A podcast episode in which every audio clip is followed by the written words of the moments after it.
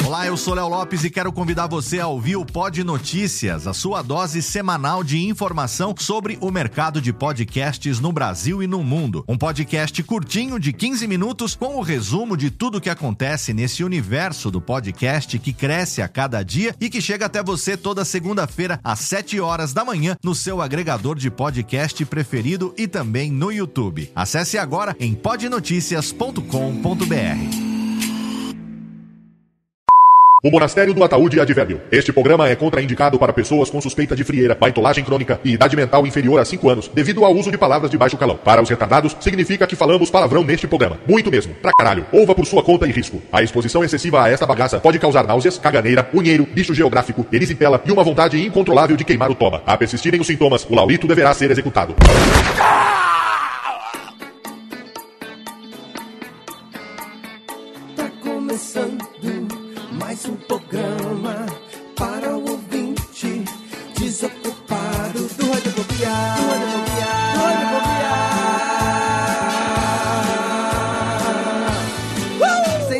Aguenta, vai começar a bagaça com muito garbo e elegância.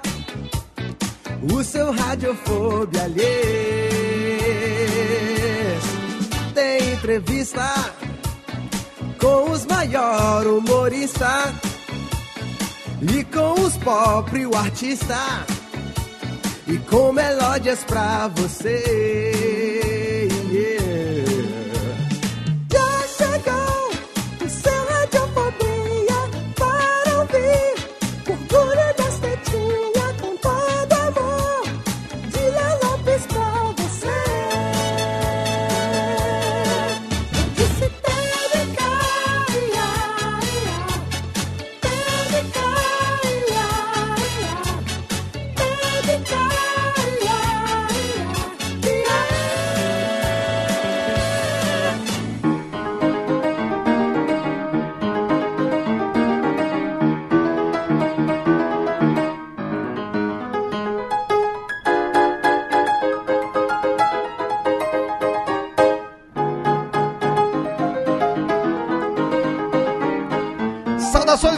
Desocupado! Tá no ar pela Radiofobia Podcast Network, mais uma edição do seu podcast preferido. Sim, tá no ar mais uma edição do Radiofobia. Quero mais palmas hoje, não?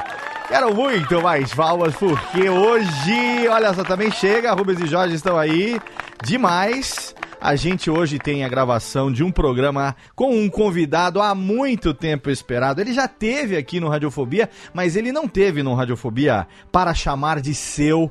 Já participou de um Radiofobia em 2012, lá na época que a gente gravou no Cubo Geek, dentro da Campus Party. A gente fez alguns chamados Radiofobia Pockets na época. E aí ele foi um dos nossos convidados. Você pode ouvir a primeira participação dele lá no Radiofobia 81. Fica o link no post, caso você não saiba, nós estamos nesse momento no programa de número 245. É isso, Técnica? Ou é 244? Eu já nem sei mais que, que programa que nós estamos. Acho que é 245, exatamente. E pra gravar comigo com esse cara hoje de altíssimo gaba, gabardine, esse sim é de garbo e elegância, e que usa gravaleta de borbotinha, eu tenho a presença do meu amigo John V. Jones. Olá, pequeno prinço. Olá, Léo. Estou muito contente em estar aqui neste momento, em, em conversar com esse pessoal tão gostoso. Você, Jeff, principalmente esse convidado maravilhoso que eu conheço aí de anos de internet. Ele não me conhece, mas eu estou aí acompanhando o trabalho dele e admirando o seu, o seu, as suas mãos sensíveis há muito tempo. Exatamente. Eu tava conversando com ele aqui nos bastidores, aqui antes da gente começar a gravação. é, e ele não tem ideia de como a gente conhece as coisas que esse cara já fez nas interwebs, porque só de YouTube ele já tá há 10 anos fazendo música. Pois é, muita coisa. Eu lembro que vi meus vídeos dele fazendo umas musiquinhas de joguinhos há muito Exatamente. tempo. Ninguém fazia isso no YouTube ainda. Não, e a pelo gente vai, a gente vai quebrar algum, algumas, algumas lendas aqui, algumas lendas da internet, porque dizem, não sei se é verdade, mas dizem que ele nunca estudou teclado na vida dele, meu. Dizem, hein? Ah, Eu duvido. Teclado. Escuta, eu não sei se é pra eu interromper vocês ou é pra Ainda? vocês falando. Ainda não, estamos na abertura. Estamos na abertura do programa. Nós, nós não chamamos você ainda, mas pode interromper. Já interrompeu, Ah, não, não, fale. Então não interromper, não. Você falou de Líndia. Líndia é piolho. É, né? então, é uma lêndia viva da internet, é isso mesmo. A Bem, ideia Eu não vou mais interromper. Pode falar. não tem problema não, porque olha, olha, aqui, ó, o Jeff tá aqui também. Jeff, vamos ser rápido então, você também tá aqui. E eu sei que você, inclusive, fez um desafio com seu pai baseado numa música dele, cara. Eu fiz, eu fiz. E aí, Léo? E aí, ouvintes? Oi. Muito bom poder gravar aqui Sim. com o vinheteiro. Olha só, teve um desafio. Fiz um desafio. Vou contar durante o programa com mais detalhes. Por favor. Mas eu acompanhei bastante sempre o, o canal do vinheteiro, mesmo antes, né, dessa. Eu acompanhei, eu gosto antes de, de ser famoso. E Exatamente. aí teve um desafio, teve um desafio, porque eu também toco teclado, né, pra quem não sabe. Eu Sim, toco teclado. menino É, Jeff. mas, com certeza. Eu sou conhecido como o cãozinho dos teclados aqui na Radiofobia. Ai, au pra você. Exatamente. Jefinho, eu Jefinho dos aprendi teclados. muita coisa, aprendi É muita melhor coisa o assistindo. cãozinho dos teclados do que o viadinho dos teclados. né?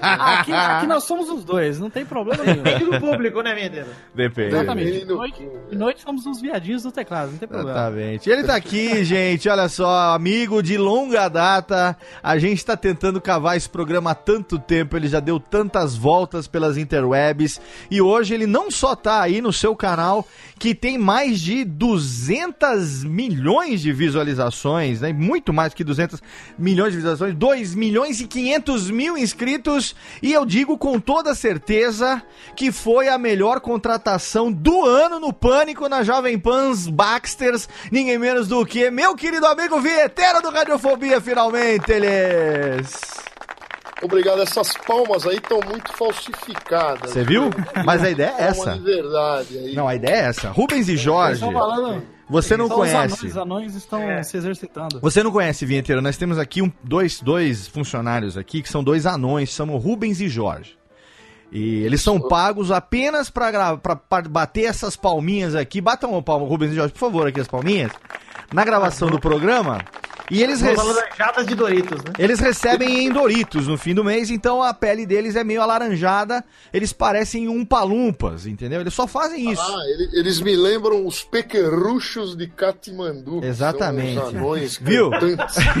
Ó, Zé Graça. E a-. Exatamente. Os pequerruchos de Katmandu, e nós vamos falar São daqui a primos. Ex- Exatamente. E nós vamos falar daqui a pouco no meio do programa, porque você, lá no começo do canal, você também explorava anões que eu sei. E o gigante Léo também sabe, pô, com seus, com seus dedinhos de cheetos ali tocando acordeon. Você se lembra disso, Dora? Vamos falar disso, né? Lembro? Lógico que eu Vamos gigante falar Léo é disso. Ninguém se esquece de explorar um anão, moleque. Exatamente, meu- meus dedinhos de cheetos aqui. Então você imagina, pro anão bater palma, fica parecendo artificial. Olha eles mostrando de novo como é que é, tá vendo? Falou um anão bater palma, achei que você falava um anão bater punheta. Oh, que Será delícia! que o gigante Léo com aqueles dedinhos lá conseguia se Ele masturbar? tem que usar os Tem cotovelos. que usar os juntar, cotovelos. tem que juntar as duas mãos, Não só porra. conseguir, é como consegue ainda. né? Deve bater uma punheta gostosa, gigante. Exatamente. Olha aí, o programa de hoje, ó. É bom, é bom, viu? É bom que o pau parece maior, né? Porque a mão é pequenininha. Nossa, É, ele deve ter a sensação que tem uma, a maior rola do mundo. Os anões já têm já tem a fama de ter um membro superior, né? Esse Exatamente. programa já começou 10 barra 10. Não, não, não. Olha só, olha só, gente. Eu já vou, eu já vou avisar logo aqui na abertura do programa que o convidado manda no Radiofobia. Então, se você não conhece o vinheteiro, se você não ouve o pânico, se você não sabe como que Fabrício de Paolo se comporta. Você, você já saia daqui e vai ouvir qualquer programa. é, vamos recomendar um programa é, livre- ah, liberado para, para crianças, Vitor. Indique aí, por favor, o programa. Um JJ já tinha. Não, não, um podcast. canal um, do Pedro, um, canal pod- do Bita. um Ah, podcast, podcast? um podcast onde, a- onde a pessoa não corra risco de ouvir, o, de, de ouvir, por exemplo, que o vinheteiro. Shampoo, a palavra exatamente. Que o vinheteiro vai ensinar. ensinar. É a melhor palavra que eu aprendi. O vinheteiro vai ensinar pra gente. essa palavra. O vinheteiro vai ensinar pra gente hoje como é que é a técnica para você conseguir colocar sua biluga numa champola dourada. E nós, nós vamos saber hoje isso. Então, se, o- se o ouvinte não gosta desse tipo de linguajar, o que programa ele deve ouvir nesse momento? Ele deve parar de ouvir o Radiofobia e ouvir qual programa, Vitor? Ouve um SciCast. Vai aprender alguma coisa. Vai aprender o, a- o- a- a- como é que é o A tempera- de temperatura de, de, de, de queima do, da rosca, não, do carvão. Sei lá, qualquer coisa Ah. desse sentido. Temperatura de queima-rosca, é... que, que, quanto graus tá hoje, Léo? Muito bem. Olha só, vamos lá então. O Técnica joga a vinhetinha, deixa ele tocar piano, porque daqui a pouco a gente volta. Tem vinheteiro hoje no Radiofobia, finalmente, eles.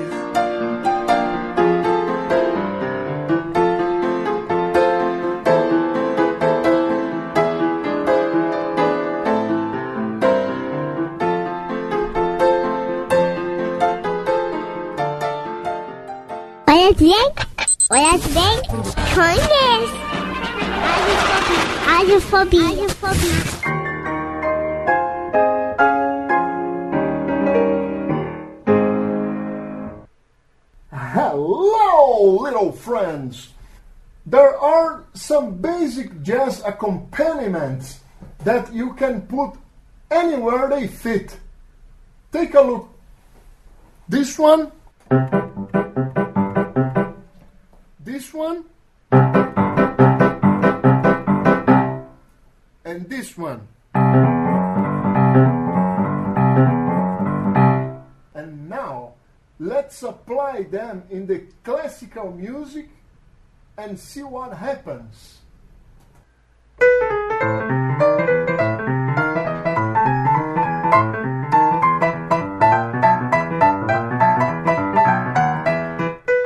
Volta, Alês, cara, que genial.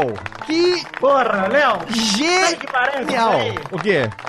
A trilha sonora de uma fase no Sonic. Não, cara, eu vou falar pra você, meu. Olha, olha é, ge- é genial de, de tantas formas que eu- você não sabe como eu tô feliz hoje. Meu amigo, vinheteiro do Radiofobia, puta que pariu, finalmente. Estamos aqui. Essa música, claro que você ouviu, é o próprio vinheteiro tocando em seu canal no vídeo Classical Music in Jazz, Boogie and Rag Versions. Olha que legal.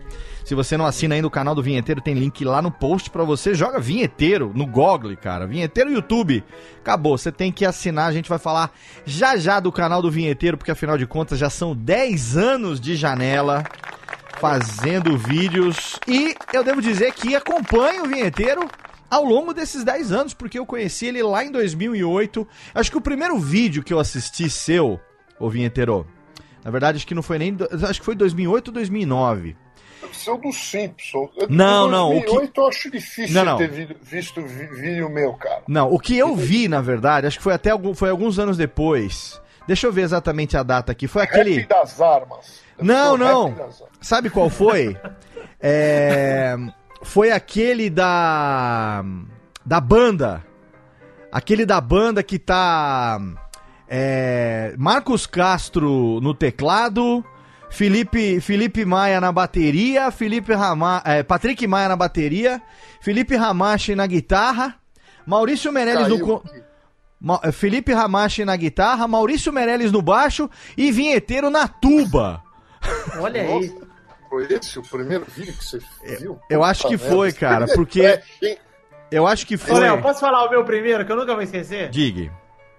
Eu achei um vídeo sensacional, porque no começo eu lembro do vinheteiro olhando pra câmera e virando pro piano. Eu achei isso muito engraçado, que foi o vídeo da abertura do Jaspion, acho que foi 2010. cara. A abertura do Jaspio, exatamente. O meu que eu vi primeiro, é, eu tô em dúvida entre dois, entre Hum. dois vídeos. Não sei se era o do Tico Tico no Fubá, que esse é, é um dos meus preferidos, inclusive, ou dos Simpsons mesmo. E o que e o Vitinho falou aí, né, da, da abertura do vídeo, que chamava atenção, o que me chamou muita atenção é que ele, no vídeo do Tico Tico no Fubá, ele, ele dava um pulo por cima do, do banco do piano e chegava do nada, assim, sabe?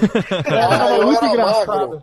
Eu Naquela achava época, muito engraçado. Ele fazia um pula carniça no banquinho do piano e aí chegava pra tocar. Era incrível aquilo, é, cara. não, eu, eu era magro naquela época. Agora eu tô muito gordo e velho. Eu não consigo mais saltitar sobre o piano. É um Ah, os anos vão passando, né? A gente para de conseguir saltitar mesmo. É, É um normal. inferno. Exatamente.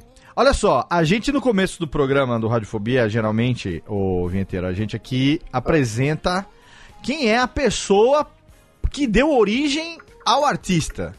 Então, pra quem não conhece, o nome do vinheteiro Deve ter um tec-tec aí que nós estamos com o teclado. Cadê o teclado louco? Cadê o teclado louco? Gravando aqui direto da Bolsa de Valores. Era É. o meu aqui. Era o meu aqui. Ah, é seu? falar. Tecladista, né? Tecladista. dois teclados, é. Eu, tenho um monte de computador aqui. Se você visse a quantidade de computador ligado que eu uso ao mesmo tempo, esse negócio de, de fechar a janela e abrir outra janela, aqui é com outro computador. Eu pego outro teclado, outro mouse e acesso.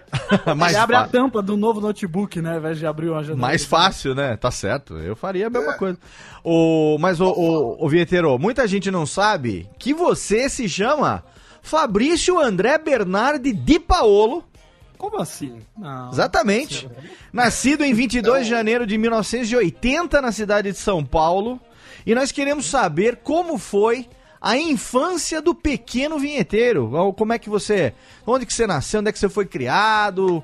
Todo, muita gente acha que você vem de uma família abastada de São Paulo. Por isso você aprendeu ainda infante a tocar. Que você sempre teve pianos de cauda como presentes de Ah, aniversário. Na sala, Léo. Já não ri. Não, Não é verdade? a minha história, a minha história é muito triste. Olha lá. muito triste. É, compraram um piano, a minha irmã, que era, ela é 10 anos, 11 anos mais velha que eu, É. Aí compraram um, um piano que ela queria tocar piano. Só que a minha irmã, ela tentou tocar e ela é uma pianista medíocre, é mulher, né? Mulher não aprende nada que é ensina. Então ela desistiu isso. rapidamente. Aí falaram assim, ó, agora quem vai ter que tocar é você.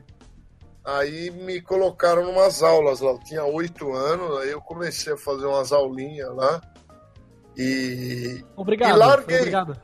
mas eu só fui eu só fui aprender a tocar de verdade quando eu tinha 25 anos. Que aí eu tava me fudendo lá na faculdade veterinária, eu tava terminando, sabia que eu não ia trabalhar com aquilo. Aí para fugir de ter que estudar aquilo, eu voltei a estudar piano. Então é essa a história. Eu não toco piano porque eu gosto. Eu toco piano para fugir de uma atividade mais merda do que tocar piano. Mas por que que você, mas por que que você foi fazer veterinária, velho? Ah, é, porque eu queria cuidar de animais, queria ter uma fazenda com cavalos, queria fazer inseminação artificial na champola dos bovinos e ganhar dinheiro, mas não, não deu, né? Eu vi que era muito merda trabalhar no mercado de animais. Entendi. Olha só, caramba. Então, então foi uma coisa meio que forçada. ah, Inicialmente forçada, mas depois você Mas usou isso como escape, né? Mas antes de você resolver fazer veterinária, como é que, como é que foi a tua infância? Você sempre foi um, um cara mais introspectivo, um cara mais fechadão? O que que você, você foi? Era nerdão? O que que você gostava? Como é que era a infância do tocar- pequeno Fabrício? tocar, tocar piano, mexer com computador, né, essas coisas, sempre foram motivos para sofrer bullying, né? E eu sofri muito bullying a vida inteira. É, e quando você sofre bullying, você também aprende a executar o bullying. Entendi. Então, então a gente vai. Foi isso. Eu sofri muito e depois de velho a gente aprende a responder às, às grandes violências verbolinguísticas que fazem com a gente. Até pra tirar o foco, né, de você, né? Eu imagino que na escola, assim, eu também tinha muito isso, de você, às vezes, ser zoado, você acabava zoando pra tirar aquilo de cima de você, né? Não, todos vocês, eu vi a fo- foto de vocês aí do Radiofobia, eu tenho certeza que vocês sofreram mais bullying que eu. Certeza. Cara de vocês. É. Vinheteiro, eu tinha uma técnica, Vinheteiro, muito interessante, que é a técnica de eu chegava e a primeira coisa que eu falava era minha mãe é uma puta, porque eu não dava esse gostinho pra ninguém. Não dá esse gosto, ninguém vai xingar minha mãe. Eu xingava primeiro, aí eu tinha o alvará pra xingar a mãe de quem eu quisesse. Esse- negócio de xingar a mãe, eu era um especialista, um grande especialista. Eu, e o pior é que isso aí durou até 33 anos de idade. A gente ainda. Hoje, muito pouco, ainda se xinga. Mas até os 32, 33, a xinga, o, o método de bullying xingar a mãe era um método que. Muito usado. usado. E agora, agora esses, essas criançadas leite com pera aí não xinga a mãe de ninguém. não, não chamam os amigos de viado, não pode comer as meninas. É uma bosta, o mundo tá uma bosta. O mundo tá muito chato. Mas Como assim não pode comer as... Como assim? Você tá, parou de comer Que lei desceu aí, Não, não pode, não pode mais chavecar. Tudo, tudo você tenta é, pegar as champolinhas, elas, elas acusam você de. Que é isso, cara? Tá foda. Então acho que você tá chavecando as pessoas erradas, então. Ou da forma errada. Você não pode chavecar apontando uma arma pra cabeça da pessoa, por exemplo, Vinteiro. Acho que isso é um Passa pouco errado. Passa É. shampoo. Mas o que que você, o que que você gostava de fazer quando você era moleque? Quais as suas, quais as suas brincadeiras preferidas? Tirando brincar de médico, talvez. Cara, eu tive, eu tive brinquedos caros na minha vida. É. Talvez os brinquedos mais caros do Brasil. Eu tinha um trenzinho elétrico, escala HO, tinha um, bastante casinha, montanha, era bonito. Tinha o, o carrinho de controle remoto de, de motor a gasolina, muito avião. O meu pai brincava muito também com Caraca! aviãozinho, é, de motor a explosão. Ô, louco. Não é, não é motor elétrico, não. Motor elétrico é coisa de bicha. Ah. Motor de macho é motor a gasolina. Caraca! O, o, esses negócios de, ah, vamos fazer motorzinho aí de, de elétrico. Isso aí é baitolagem do século XX. Viu, mas então essa história que dizem que você vem de uma família abastada da, da, da, da capital paulistana não é mentira. Não, é lógico que é mentira. Ah, é? O- os brinquedos caros, eles vinham porque o meu pai gostava de brinquedos caros. Ele Ah! comprava pra ele e falava que era pra mim. The difference between men and boys is the price of the toys. Sim, exatamente. Só que o do pai sempre é o mais caro, né? Exatamente. É. Mas você, você foi, falou, contou essa história do piano que você foi obrigado a estudar e tudo mais. É, você curtia música de alguma maneira, assim? Porque a gente ouvindo, a impressão que dá pra quem te conhece pela primeira vez é que você é um cara que teve uma formação clássica, erudita. Porque, primeiro, porque toca pra caralho. Segundo, porque tem um repertório ferrado. uma- Aonde que você Não tenho aprendeu essa formação nenhuma. Eu fiz um ano de facu- na faculdade Unesp de piano, É. mas eu achei muito chato lá. Eu não, eu não fiquei, não. Só tinha jockey de jiboia lá, eu não, aguentei ficar com tanto jockey de jiboia. E um problema muito grande das aulas de piano é que tem muita picaretagem, é, igual é igual psiquiatra. O professor de piano, ele, ele fala sempre que tá uma merda o que você tá fazendo, pra você voltar lá e pagar mais uma aula. Ah, certo. E, e é igual o psiquiatra que fala assim, ó, pra te dar o remedinho de louco pro, pro teu cérebro, é, você precisa vir aqui toda, toda semana pra eu te dar a receita aí do, do Rivotril. Então é 500 pau a, a visita e você paga mais 5 reais o Rivotril. Acabou, volta de novo. É assim, não é? Eu nunca tomei hum, esses remédios aí, mas pelo que eu escuto os outros falando, é assim. Entendi. O, mas, é, mas o que eu queria saber é a- aonde foi que você, já que você não teve uma formação clássica, erudita, de piano, de teclado, de nada, é, como é que você conseguiu juntar um repertório tão grande assim, cara? Eu- que, o- da onde vem essa é, estudo? Estudo é a sua fonte de conhecimento? Qual foi? Então, o- o- essa é uma, uma pergunta muito interessante. Ela tem duas respostas. A primeira foi em 2005, quando eu estava de saco cheio de- da veterinária, tinha um site que estava na moda chamada Emule. Sim. Este site, que é- foi, era muito melhor do que KickS Torrent, do que todas essas coisas. aí, Eu fui usuário pesado Mas do Emule também. muito pornô, hein, Vinteiro? Você ia Tinha- tinha baixar um filme e vinha um pornozão gostoso. Não, não, não, não, não. Era, o Emule não era zoado, não, nessa época.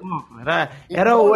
Ah, Eu, eu encontrei partituras ali de músicas clássicas que eu antigamente eu tinha que sair de casa e comprar uma partitura e pagar 100 pau num livro inteiro para ter três páginas dera.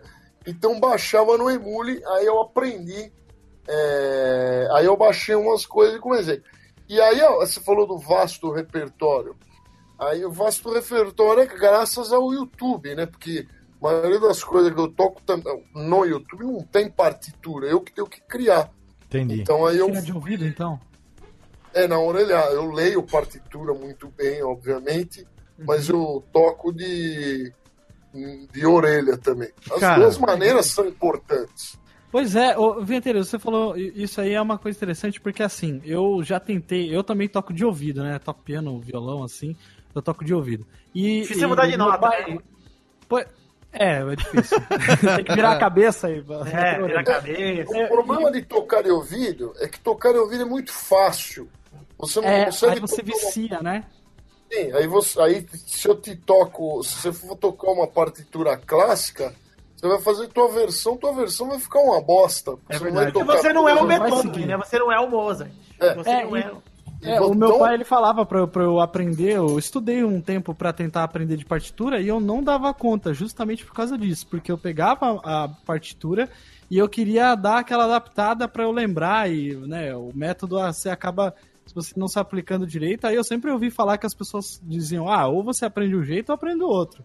Aí eu acabei que não não continuando a estudar a partitura e fiquei mais com a parte do ouvido. Mas legal ver que você, assim, que tem essas duas partes, né? Você consegue aproveitar os dois lados da, da- das formas de tocar.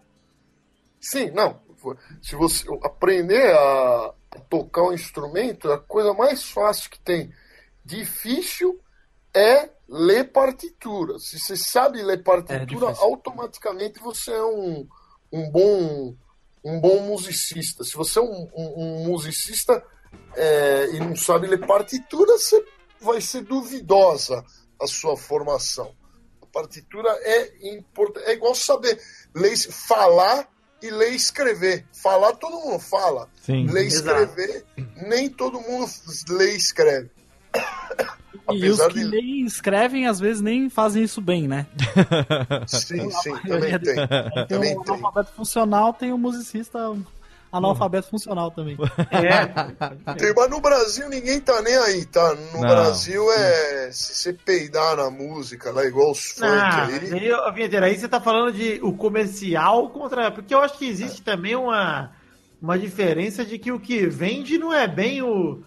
Não existe uma exigência de. é, de ser mais culto ou de ser mais. é, complexo, na verdade, né? O que vende é o que vende mesmo, é o que a galera quer ouvir e pode ser o que a gente considera barulho, né? Não- Mas nem até mesmo, mas até mesmo assim, quando o cara é compositor e o cara ele toca só de ouvido, se ele é compositor, e ele ele quer registrar uma música dele, ele tem que mandar fazer Tem que partitura partiturar, daquilo, né? Pra É poder registrar aquilo como, ó, isso foi minha criação, né? Hoje não precisa, mas esse negócio de Não registrar você aí de casa, você que tá ouvindo aí, você que acha que, que quer tocar um instrumento, porque você vai fa- criar uma música, vai compor uma música tão linda que você vai ficar milionário, larga, larga dessa vida e vai trabalhar, seu vagabundo. Tem que ouvir a bosta da tua música.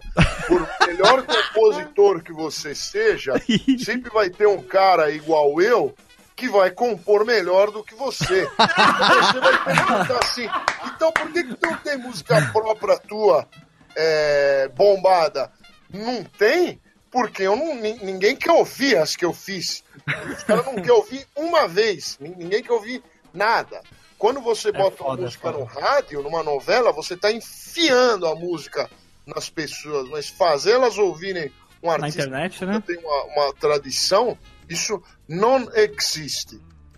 É verdade, tem uma dificuldade muito grande, né? Eu lembro até, inclusive, uma época que, não sei exatamente, por 2011, 2012, que eu lembro de ter visto algum vídeo seu e pessoas perguntando, Vinheteiro, você tem música própria? Posta, posta música própria e tudo mais. E aí você deu no vídeo exatamente essa resposta, que você falou, cara, não, não adianta eu postar aqui uma música minha agora, que não vai fazer muita diferença. Você Eu queria tenho- se tornar conhecido primeiro, né? E depois as pessoas Exatamente. consomem. Mas Eu- mesmo assim, o cara quer ver só, às vezes, uma adaptação, ou sei lá, você tocando Top Gear, né? Acontece muito isso. Não, É mas bom. eu trabalho com o caminho longo. Eu, eu, eu, o caminho longo que você vai devagarinho, vai, a turma vai te, te conhecendo, aí depois enfim, uma própria. Eu tenho estoque de música própria aqui, mas. E não adianta, não é porque o cara do YouTube falou, alguém comentou, ah, quero ouvir tuas músicas. Ele não quer ouvir. Ele vai ouvir 10 segundos, a retenção vai ficar lá embaixo, o vídeo não vai pra frente, vai ficar lá com 10 mil visitas. Um vídeo meu tá dando 300 mil, um- numa música própria ele vai dar 10 mil visitas, e o o YouTube vai falar assim: esse cara tá fazendo vídeo merda e não vai entregar o próximo. Então, Vai cortar o teu barato no YouTube ainda. isso, não é só chegar e botar lá. Não é a vida, não é fácil. A vida é complexa e difícil. É sempre um problema. A vida é fácil para pessoas bonitas, né? A mulher, a mulher bonita, todo mundo quer passar pimenta. Eu gosto de mulher bonita. Eu faço um Cara, favor. Tudo mundo que as quer passar gostosas. Eu pago conta para as gostosas, por quê? Porque eu quero comer elas. É por isso. Então, o tempo inteiro a gente puxa o saco da gostosa. A presença dela vale a pena. Então, eu quero ouvir a música da gostosa. Não é que eu quero ouvir a música da gostosa, eu finjo que quero porque ela é gata. Por isso tá dando certo pra caralho, Vinheteiro. Olha. Eita! Eita! Olha aí, olha aí. Aprendendo as técnicas de passar a pimenta com o vinheteiro, lição número um. Exatamente. Ô, ô, vinheteiro, só que é o seguinte, ó, eu te conheço de longa data. A gente se conheceu pessoalmente lá na Campus Party em 2012. E eu posso dizer pra você que você é o exemplo daquele ditado: todo mundo vê as pingas que eu tomo, mas ninguém vê os tombos que eu levo. Porque eu, eu, acompanhei ao longo desses anos a sua atuação nas internets e é, acompanhei uma fase complicada que você teve de, de, de tentativa de alavancar o canal e tudo mais. É, eu quero contar um pouco dessa história aqui, até você encontrar hoje esse, esse nicho, vamos chamar assim, de fazer o canal em inglês, de ter essa audiência estrangeira que deu uma puta de uma alavancada e tal. Mas eu queria falar um pouco é, do começo do, do canal no YouTube, porque ó, pra- a título de curiosidade aqui, até para o nosso ouvinte que por acaso seja retardado mental e ainda, quer dizer, retardado mental todos são, mas que ainda não Inclusive a tenha. gente, né, inclusive nós, gente tá, ob- obviamente. A gente tá no topo dessa lista, a gente tá cravando a porra. Vitor, eu não estaria aqui há quase 10 anos fazendo podcast se eu fosse, É, se fosse são. monga. Exatamente, se eu fosse monga, a mulher gorila. Então, ah, e- Caraca, Léo! Pegou a referência aí? Pegou? Não, não peguei, não peguei justamente porque eu imagino que seja uma referência que meu pai pegaria. é, então quem, quem conheceu o Play é Center? do Beto Carreiro. Quem, não, que Beto Carreiro? Play Center dos anos 80, rapaz. Você, você é leite com pera aí, que Beto Carreiro? O que é Beto Carreiro? Ah. Jennifer, cuidado, Jennifer. Jennifer. Mas eu quero dizer o seguinte, olha só. É, o primeiro vídeo do Vinheteiro foi no YouTube, é, publicado no dia 22 de maio de 2008. E é um vídeo que ele tocou a música de abertura dos Simpsons no piano, que no momento da gravação desse programa conta com quase 2 milhões e 500 mil visualizações. Aí, ele começou a desenvolver o canal, postando vídeos numa certa periodicidade. Então, nós temos, eu quero contar essa pequena evolução aqui. Quero pedir para que nosso querido ah, amigo Fabrício Di Paolo nos oriente a respeito, nos, nos ilumine a respeito de como foi esse processo de começo do canal. Porque olha só. Olha só, como diria o Luciano Huck, olha só. A gente começou com a música dos Simpsons no piano. A segunda música foi a música do Popeye no piano.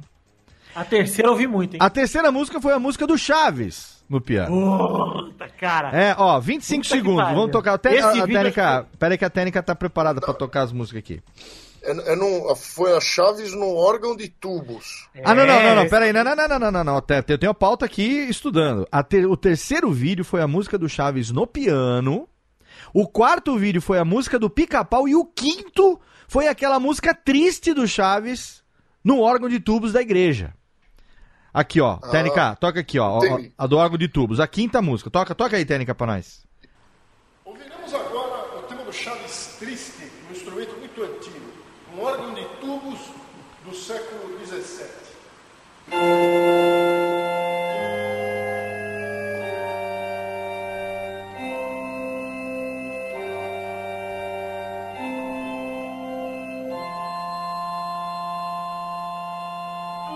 Aqueles puta órgão mesmo de tubo que você vê em filme e tudo mais. Deixa lá, obviamente, o link no post pro ouvinte poder acompanhar tudo que tá lá. Mas o que eu quero mostrar aqui, é, e que eu quero ilustrar aqui, Técnica, se você puder voltar, por gentileza, pro, pro, pro, nosso canal anterior aqui, por favor, Técnica, obrigado. Eu quero mostrar o seguinte, eu quero entender a evolução, porque você vem Simpsons, Popeye, Chaves, Pica-Pau, aí o quinto, o quinto vídeo dele é isso aqui, ó. Ah, Emael. O democrata cristão. O cara me mete no quinto vídeo dele do canal Imael. a música da, da- da- da- do jingle do Imael. Ô, Léo, posso te corrigir? Pode. É o sexto vídeo. É o sexto por quê? Porque tem o do pica-pau, é o quarto. Sim. O do Chaves Triste no tubo é o quinto. Ah, sim, então o sexto vídeo é o do Emael, exato. Quinto vídeo é o do te corrigindo Chaves. aqui, mas não me ofenda. Não, não, é, esse, é isso mesmo, é isso mesmo. Mas o que eu quero entender é o seguinte: o- qual foi a lógica disso, o, o, o- o Fabrício, nosso querido vinheteiro, para você É o, se- é o- Explique. É o seguinte, E- e- uma pergunta elucide. muito interessante. Elucide. Como é que começou o canal? Hum, É, um moleque que, o, que pega na minha orelha aí no canal do Simpson, um alemão, ele viu tocando piano e falou assim, Lordão, você precisa botar, alguém precisa ver. Peraí, não, não, o cara te chamava de Lordão. Lordão. Na época não, na época era o, Ah, era o alemão, eu, eu era o capitão. Eu era o capitão do pelotão dourado. O pelotão dourado era o meu exército de soldados que era balada e a gente pegava um monte de champolinha. Eu era era pegador. E Muito bom. aí, aí o, o- o soldado alemão falou que eu precisava botar isso na internet. E depois de um ano, só depois de um ano, eu falei, tá, eu vou colocar. Ele foi comigo lá gravar. Na Unesp, isso aí é na Unesp. Certo. Né? E eu, Fazia na, na- na, na época, eu ficava procurando emprego de pianista e nunca, nunca consegui, né? O emprego como pianista. E ninguém via eu tocando, eu sofria um pouco lá na faculdade e ninguém queria ver eu tocando também lá na faculdade, isso era considerado uma bosta. Aí, lá, lá na faculdade, que só tinha petista e, e gente do. gente da cultura, né? Gente intelectual, pseudo-intelectual, porque são todos uns idiotas. Mas aí é, eu peguei e fiz esse vídeo. Aí o vídeo deu seis visitas, o vídeo do Simpson no primeiro dia, que era o clique meu, do, alemão e de mais uns moleques. No dia deu 13. Depois ficou dando 13, 12, ficou um tempão. Você pode acompanhar aí na- nas estatísticas. E aí eu falei assim, caralho, é, vou botar uns videozinhos aí, mas o que, que eu vou colocar? Eu botei música do Chaves, botei, mas eu não sabia, eu não conhecia Twitter, eu não conhecia, eu não sabia que alguém tinha que botar o vídeo de um blog. Aí o Tensoblog, não sei se ele ainda existe, E, Inclusive era pra ele ter gravado aqui. Inclusive, era, era pra ele estar aqui gravando nesse momento, mas ele falou, o, que o nosso querido Maurício Adams, ele é integrante do Radiofobia, o Tenso, Meu guru. e ele falou assim, Léo, não vou poder gravar porque meu computador explodiu. ele Mãe- gosta meu- de computador, o Tensoblog. Ele Man- gosta, ele, ele trabalha fa- com isso. Ele mandou e falou: Sim. mande um abraço para meu querido discípulo vinheteiro, mas peça desculpas porque meu computador explodiu. Diz que explodiu, não deu maiores explicações. Então fica aqui. Técnica, manda aquele, aquela beijoca aí pro. Pro tenso, coitadinho que Inclusive, tá lá. Léo, quero Ah. dizer que sinto falta do horóscopo do Tenso, inclusive. Olha aí, E faz olha aí. falta todos os dias. Mas o que, que o tenso tem de, de, de influência na sua vida, vinheteiro? Então, aí depois de, um, depois de alguns meses, o vídeo do Chaves, tipo, tinha dado 20 mil visitas, enquanto os outros estavam parados. Aí eu descobri a ferramenta do Analytics e descobri que o Tenso tinha colocado o meu vídeo do Chaves no blog. Eu não, eu não sabia que existia blog, eu não era. Eu tinha. Não era. Não era da internet, né, minha e aí, beleza, eu falei, e agora? Como é que eu entro em contato com esse cara? Não tinha Twitter, não mandava e-mail pra ninguém. Falei, foda-se. Aí eu conheci o Marcos Castro. Aí eu larguei o canal, fui fazer outra coisa, blá, blá, e voltei em 2010. O canal ficou parado aí, deve ter ficado com uns 10, 15, uns 15, 20 vídeos. Aí em 2010 eu eu conheci o Marcos Castro, e aí ele me ensinou que os blogs tinham que postar. Aí o Xpoc, que é um, um- o Daniel Soares, dono do, do Xpoc, botou o vídeo meu do rap das armas. Eu tinha voltado a fazer vídeo. E aí eu entendi que para um vídeo bombar precisava cair num blog. Quando ele Certo. Então o Xpoc me gerava lá 30 mil visitas em um dia. E aí o Tafix, que é um blog lá de Portugal, copiava o Xpoc e botava também os meus vídeos lá. E aí os vídeos começaram a dar 50, 100 mil visitas. Até aí eu não entendia nada da internet. Aí foi em 2011, é, o canal devia ter uns 10 mil inscritos, saí no Jornal Nacional Eita! e ao mesmo tempo junto com o Pânico. Eu fiz um vídeo, eu falei, eu vou fazer um vídeo especial tocando a música do Jornal Nacional que vai viralizar. E o Jornal Nacional viu e gostou e mostrou lá no Jornal Ah, Nacional. essa música eu lembro, o Essa tema do Jornal entrevista pro Jornal Nacional. Nacional é maravilhosa, inclusive. Sim, eu sou acho que a única pessoa do mundo que apareceu no Jornal Nacional com 10 mil inscritos lá. Aí, é, aí o Pânico chamou pra tocar lá, eu fiquei um ano no Pânico. Eu falei, bom, entrei Sim. na televisão e então eu não preciso mais alimentar esse canal, né? Ela foi na época que o. Que o Carioca fazia, o Jô Suado, Jô e tinha o vinheteiro. Ah, Era. pode crer. Aí eu larguei o canal. Eu fazia um vídeo a cada três meses. E aí o canal morreu, né? E aí o quadro do Pânico acabou, eu peguei o canal de volta, o canal tava meio morto, aí deu uma levantadinha nele, ele começou a dar de 700 a 1 milhão de visitas no ano de 2012. Era um bom número, 700 mil visitas por Ótimo, não, ótimo número, Um cara. Pra 2012 ainda. Eu lembro que pra 2010, 2011, pra, até 2012, quando Vitor, não sei se você sabe, mas eu era de um canal no YouTube também nessa época que chamava Rebostei, que eram umas animações aí que fazia, enfim. Lembro do rebosteio. Então, que bom que você lembra, É porque do alguém tem que lembrar. Chamberman, o Chamberman. Mandar um beijinho pro Chamberman. Era um amigo meu que animava, eu era dublador no Rebostei. É o Eu não Chambre, manda um beijo muito pro bem do Chambre. conteúdo, mas esse nome, Rebostei, é muito bom. Eu lembro, eu lembro. Muito obrigado. Qualquer dia você reveja, você vai dar gostosas gargalhadas. Mas enfim, e aí nessa época eu lembro que a gente, quando chegou a um milhão de inscritos, acho que foi em 2012, 2013, cara, foi uma festa inacreditável, porque tinham pouquíssimos canais com um milhão. Hoje é uma. Centenas de canais tem um milhão. Eu não Tem, tô todo mundo menosprezando. Vários canais que você não conhece que tem um milhão de inscritos, né? Exato, hoje tem mais canais que você não conhece com um milhão do que que você conhece. É. Hoje, um milhão da época é 10 milhões hoje. A, a barra. Isso, é, é- é- é mais até, viu? Um milhão de dois 12, milhões. 15, é. Era- Ó, eu era só. muito. Deixa eu só meter aqui um parênteses aqui. Enquanto a gente a gente conversava, eu mandei uma mensagem para Tenso via Messengers. E ele disse que ainda está. Ah, dos contatinhos. Contatinhos, e ele disse que ainda está formatando a buceta do PC, então por favor, mande um beijo para o Vietoca, porque eu não vou conseguir participar. Eu disse que você A chamou buceta ele. não, perdoa, a champola do A PC. champola do PC. Eu disse que você chamou Porra, ele de. ele comprar um Mac, cara. Esse é uma bosta. Por que Isso que ele trabalha numa grande empresa de computadores. Exatamente. Eu É, então, ó, só PC deixar um, um Eu aspas tenho aqui. Windows. O Windows também, mas o Windows é pra videogame, pra jogar videogame. Não é pra, Punheta. pra trabalhar.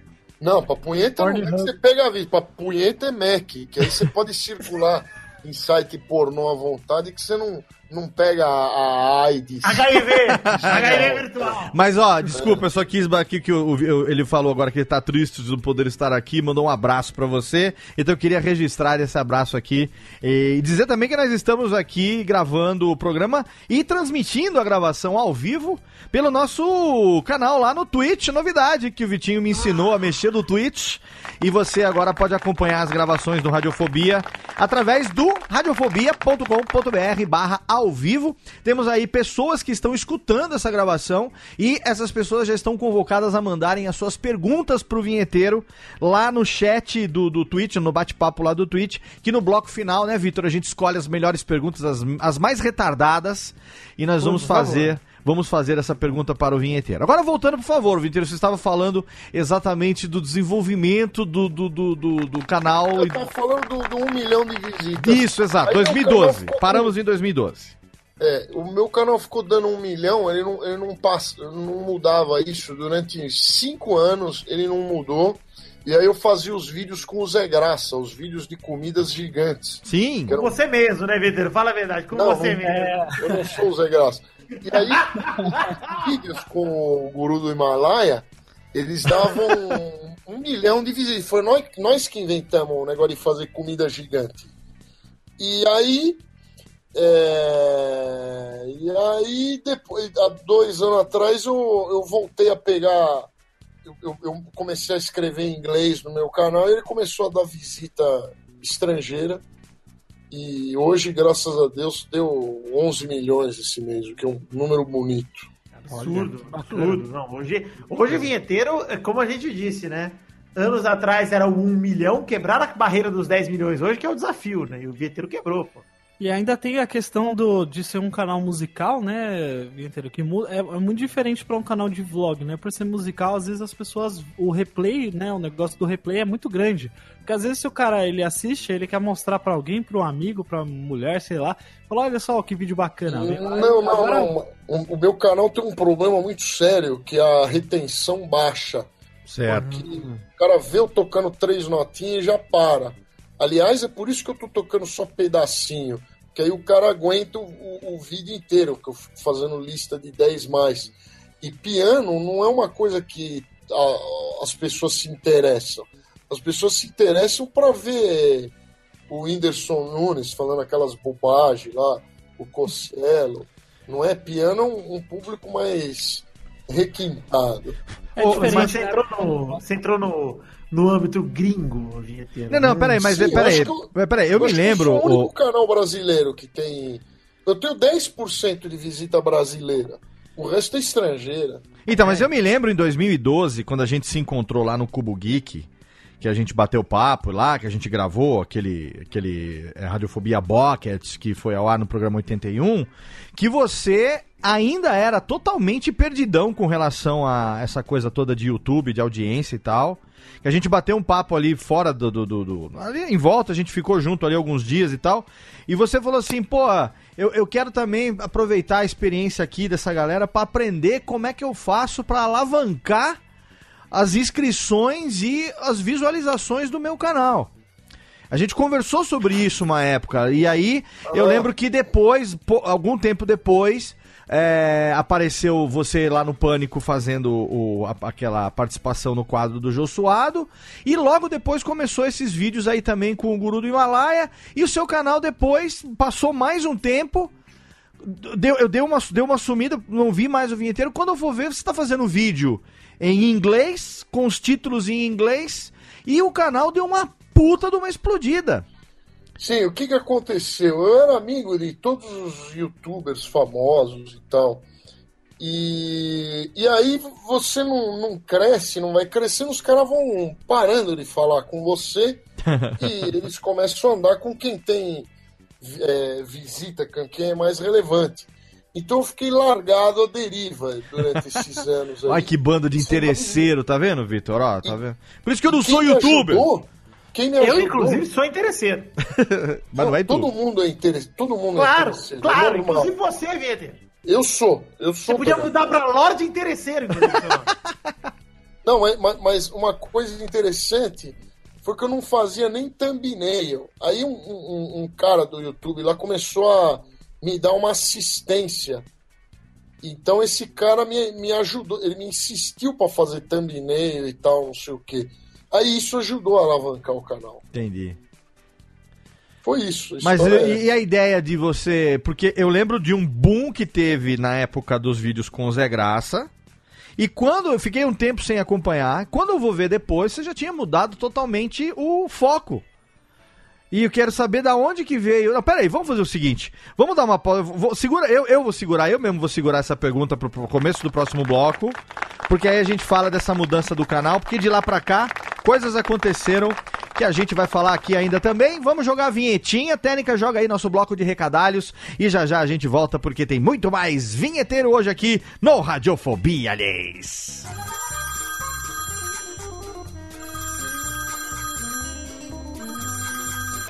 Alô? Não, meu pai tá assim. Ah, mas ele não pode atender. Ele tá ocupado, tá fazendo totô. Eu vou anotar. Fala aí. Nossa, é? Puxa vida, hein? Ah, tá bom. Pode deixar que eu falo. Tá, tchau. Opa, ê, tem recado aqui, ó. Vamos rapidamente para a nossa sessão de recadalhos desse Radiofobia.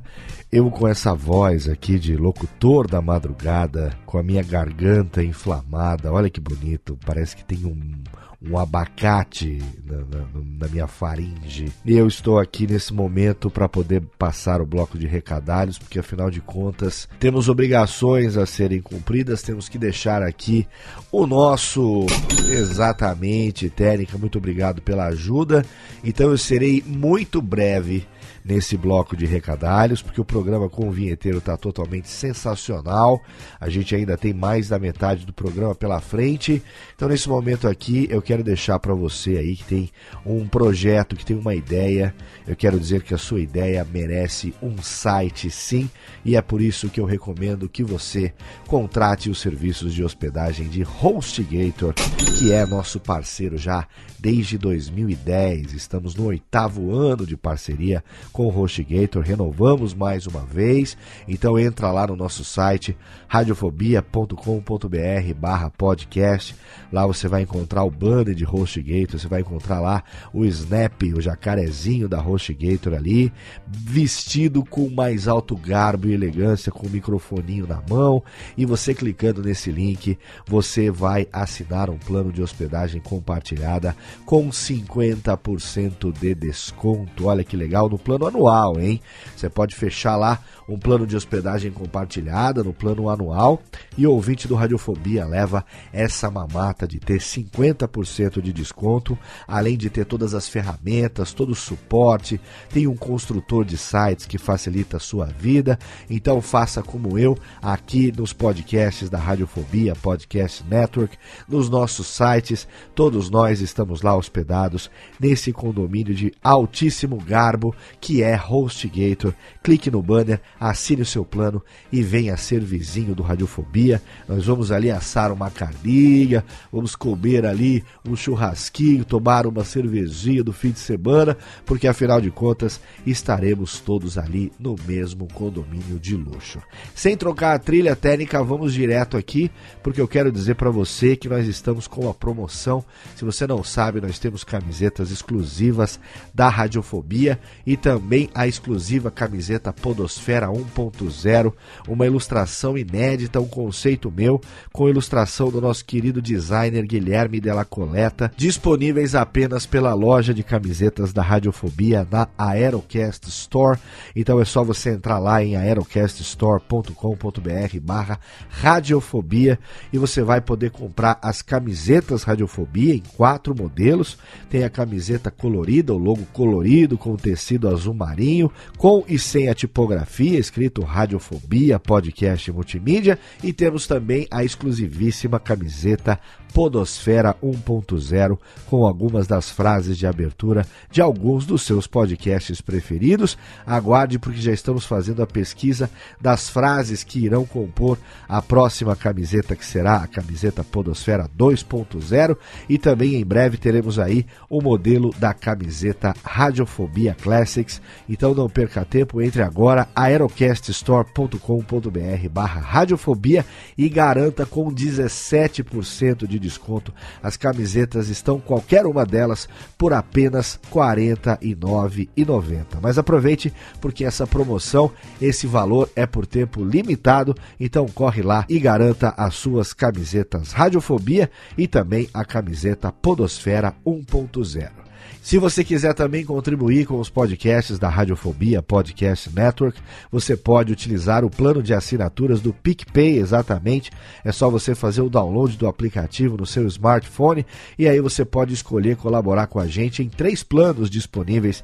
Tem o plano Ouvinte Radiofobia, tem o plano Ouvinte Radiofobia Classics e tem o plano Ouvinte Alotênica. Os planos que variam de 5, 10 e 15 reais por mês para você poder contribuir lembrando que o ouvinte Alotênica tem direito ao acesso aos nossos grupos exclusivos, tanto no Facebook como também no Telegram, para poder interagir não só comigo, como com os outros colaboradores do Alotênica, desse plano ouvinte Alotênica. Então, se você quiser contribuir para a produção dos podcasts da Radiofobia Podcast Network, é só você fazer o download do aplicativo do PicPay e assinar através do plano de assinaturas, escolher o seu plano para ser um colaborador do Radiofobia. E para encerrar, você já deve ter ouvido aí ao longo do programa, se não ouviu, você ainda vai ouvir que agora nós temos um canal no Twitch para a gente poder transmitir de novo, uma coisa que eu já fazia lá em 2010, 2011, quando eu morava lá na Grande Zambaulo. Eu tinha uma internet boa na época e aí eu fazia a transmissão ao vivo,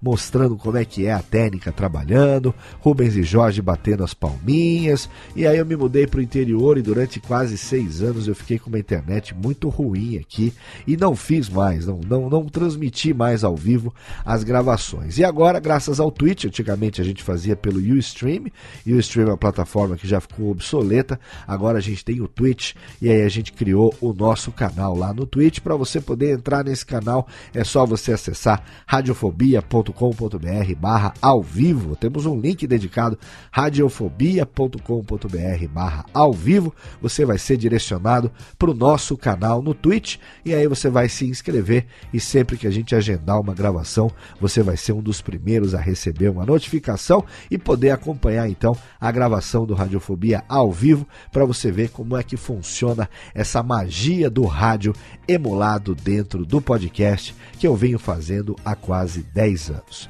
Agora a técnica roda a vinhetinha, chama a segunda metade do programa. Eu vou ali fazer o meu gargarejo com gengibre, um chá de hortelã com limão e mel para ver se melhora a minha garganta, porque afinal de contas eu preciso dela para sobreviver, para trabalhar, para gravar as minhas locuções. Então eu vou ali descansar a minha voz e em breve estarei de volta com aquela voz de bosque que você está acostumado a ouvir aqui no Radiofobia e também no Radiofobia Classics e no nosso querido Alotênica. Roda a vinhetinha Térica e vamos para a nossa segunda parte do nosso programa com o Lorde Vinheteiro lhes. Radiofobia. Radiofobia. Radiofobia. Radiofobia. Radiofobia. Tamo de volta no Radiofobia. Tamo de volta. Estamos ao vivo com o da. Vai, Térica! One, two, three, do you remember? Tamo de volta no Fábio, tamo de volta no Radiofobia hoje, totalmente fenomenal. E estamos aqui no nosso décimo ano, sim. Estamos às vésperas de completar 10 anos no ar. E eu falei para Vitor Faglione Rossi, conhecido como Príncipe Negro do Futebol Moleque. Eu ia falar do Futebol Society, mas não é Society. O Não é, O. Príncipe Negro. futebol. Príncipe Negro do Futebol Moleque, aquele que escolheu a sua etnia futebolística, que ele aqui nesse programa gravaria com as pessoas que ele mais admira e hoje ele está aqui dando mais uma carimbada no seu passaporte de ídolos. É a prova, né, Léo? Que nem sempre a gente tem que. Não, tô brincando. tô muito feliz mais uma vez em estar gravando aí com uma pessoa que admiro tanto, um grande músico vinheteiro. Além de tudo, se demonstrando em 2018 um excelente comunicador, hein, Léo? Não, vinheteiro pra mim, a melhor contratação dessa bancada renovada no Pânico, a melhor coisa que que teve aconteceu. a ousadia de falar para Alberto Saraiva, dono do Habibs, que quando a mulher come uma esfirra, ela fica, com a champola fedendo. Esse cara é ousado demais. Esse cara, ele é, ele é disruptivo, Vitor, a palavra. Alguém tem que falar a verdade, né? Alguém tem que dizer que tem algum Sobrou problema naquele Você tempero. sabe, Léo, que eu- uma vez eu transei. Hum, uma vez, faz tempo? Mas a é mentira, Eu também Agora- transei uma É. vez. Na verdade, três Tá vezes, porque eu tive três filhos. É, né? às vezes você transou parcelado, né, Léo? Sim. Sim. Sim, e daí? É, é só isso mesmo. Mas eu morava atrás do Habibs. Não tinha nada de. Não tinha nada Ah, disso. Tem nada o relacionado. motel ficava em É. cima do Habibs, né? Alguma São, coisa não, assim. são duas histórias diferentes. Eu morava atrás do Habibs, na outra uma vez eu transei. São duas Ah, entendi. Muito bem. E Tem temos, e temos aqui também, ô, ô, Jeff, conta pra nós então aí rapidamente, antes de eu, de eu emendar na pergunta que eu deixei stand-by no primeiro bloco. Que história é essa de que você fez uma aposta com teu pai é, que você tiraria uma música no piano e por fim você tirou e. Eu não entendi direito. Conta pra nós aí. E o que, que o vinheteiro tem a ver com isso? Pois Truco é, valendo pois é. piano, Léo. Meu pai. é, valendo pena. Ele melhor do que É, o Toba. Seria uma boa, né? É. Seria uma boa. Não, o que aconteceu, Léo? Né, nessa época aí que eu descobri o canal do Vinheteiro, né? Que era, era antes mesmo dessa parada de, ah, produtores de conteúdo e tal. Era, no, no caso, o YouTube era um lugar onde as pessoas colocavam os vídeos. Quer dizer, até hoje é isso, né? Mas era só naquele isso. Caso, naquele caso era só um grande Aqueles arquivo. tempos vindouros, aqueles Fazia tempos vídeos por amor e, e com muita humildade. Porque Exatamente. hoje em dia é, é- é- é por narcisismo que as pessoas E dinheiro, né? Hoje em dia é sem amor, hoje em dia é sem amor e sem cuspe. Mas é, aí, aí o que acontecia nessas, nessas minhas caçadas aí, porque eu tava. Eu tinha recém con- conseguido uma internet decente, né? E aí eu tava acompanhando os vídeos e canais assim de música, olhando algumas, algumas coisas e tal. E aí eu tinha achado o canal do Vinheteiro. E aí teve esse vídeo que eu, que eu não lembro que eu falei, que se foi do Simpsons que eu vi primeiro ou foi do Tico Tico no Fubá. Mas, cara, eu achei excelente esse dele tocando o Tico Tico no Fubá. Aí eu mostrei pro meu pai, né? Falei, eu vou mostrar pro meu pai. Aí ele viu, ele falou assim: olha só, toca pra caramba, hein? Aí, assim, eu tava aprendendo a tocar. Na verdade, até hoje eu estou aprendendo, né? Porque a gente nunca para de aprender. Sim. E aí ele. Até porque quando falou demora pra aprender, demora, né? É, demora, porra. Aí, aí meu pai falou assim: olha, se você aprender a tocar essa música aí, nesse cara, eu te dou um piano. Aí eu falei, Ah olha só. vou, vou, vou, vou cumprir esse desafio aí. Ah, ele falou se E você aí- aprendesse a tocar igual ao vinheteiro? É, ele falou assim: se você tirar essa música aí do jeito que, o, que esse rapaz aí, esse moço. Esse moço que ele se Bem- bem referia era o vinheteiro. Isso, era o vinheteiro. Ah, tá. Ele falou assim: se você, se você aprender a tocar igual ele, eu te dou um piano. Aí eu Certo. falei, porra, é lógico, eu vou tirar, né? E aí eu ficava assistindo o vídeo, assistindo, assistindo, assistindo. E eu consegui tirar é, meia boca, tá? Não tá 100, não é 100%, faz muito tempo isso. Até hoje também não, não, não, não tá 100%, mas eu consegui tirar boa parte da música apenas vendo ele tocar várias e várias vezes. Então, peraí. Aí, no fim, Ah, fala, Hã? fala, fala. ah, aí no fim eu não... Mas sem não- ouvir, só vendo? é, não, eu sou impressionante mesmo. É. E aí, só que aí o que acontece? Eu- como eu não consegui tirar completamente, ele não me deu o piano, né? Mas foi, foi, foi Olha uma que boa prática sacanagem! Pois é, mas, é, mas foi bom porque isso me deu velocidade nas, nas Ah, mãos. então Essa vamos- música é vamos- uma música rápida pra caramba. Técnica, vinheteiro tocando tico-tico no fubá. Faz favor aí, técnica. Olha aí, ai, vou lembrar daqueles tempos e que eu... Vamos lá. Ah, ele Lindo. pulou! Deu- deu- Olha, Esse aí eu faço igualzinho, eu faço igualzinho.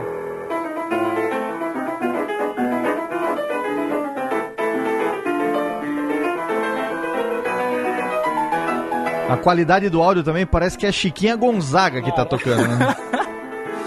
Pe- Pegado do vinil.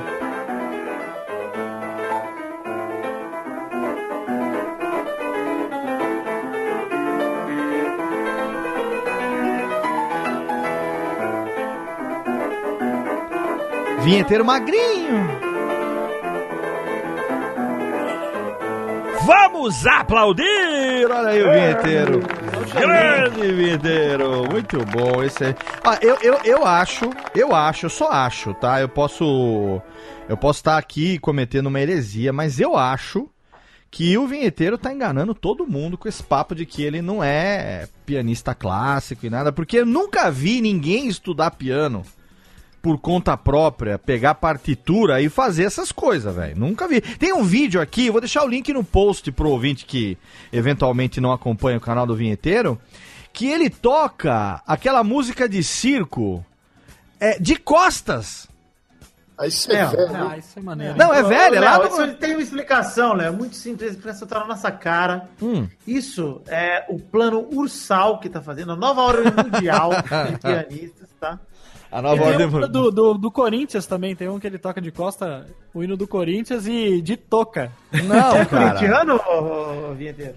Eu não, tenho time, mas eu, o- na época que eu tinha time, eu era corintiano, então eu tenho um, um carinho especial pelo Corinthians, mas eu não gosto de futebol. No futebol é Você coisa tem um jeitão de parmeira inacreditável. É, de, de Não, palestra, não, né? não, Palestrino.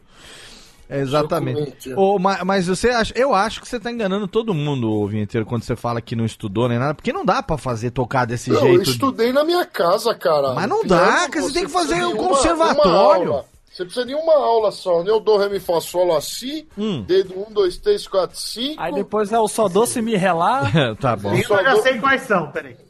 E- e- e- Isso é solfejo. Sol, sol, do, si, e você mi e ré, lá. Isso aí é- tem que colocar um E no meio. Então, aí depois o resto você aprende em casa, cara. Você aprende sozinho, treinando, fazendo um bilhão de vezes. Aprende sozinho, tem gente que não sabe fritar pipoca sozinho, o cara toca essas músicas tudo aqui. Tem um. Dizem mesmo, né, o Vitor, que a diferença entre a insanidade e a genialidade é uma linha tênue, né? Eu queria dizer que acabei de perceber e tô dando gostosas risadas com a piada do Sol Doce me relar. Tô rindo gostoso. Depois de uns 25 anos ouvindo essa piada, acho que finalmente entendi. Tô rindo que go... Tô rindo sinceramente, eu nunca, nunca Mas, ó, ô Vitor, essa daí, é- então, é- são as duas clássicas, que é o Mi sobre Si sem Dó e o Sol Dó se Mi relar.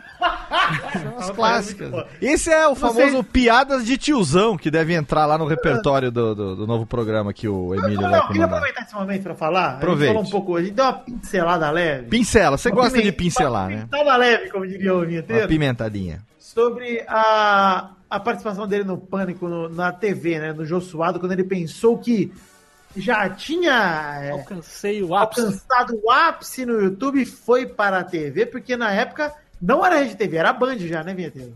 Não, era Rede TV. Era Ixi, na triste, rede. então. Não, Mas, era rede mas TV enfim. ainda. É, quando você fez o Jô Suado, você imaginava um dia que você iria pra rádio? Porque lá você era um vaso, né?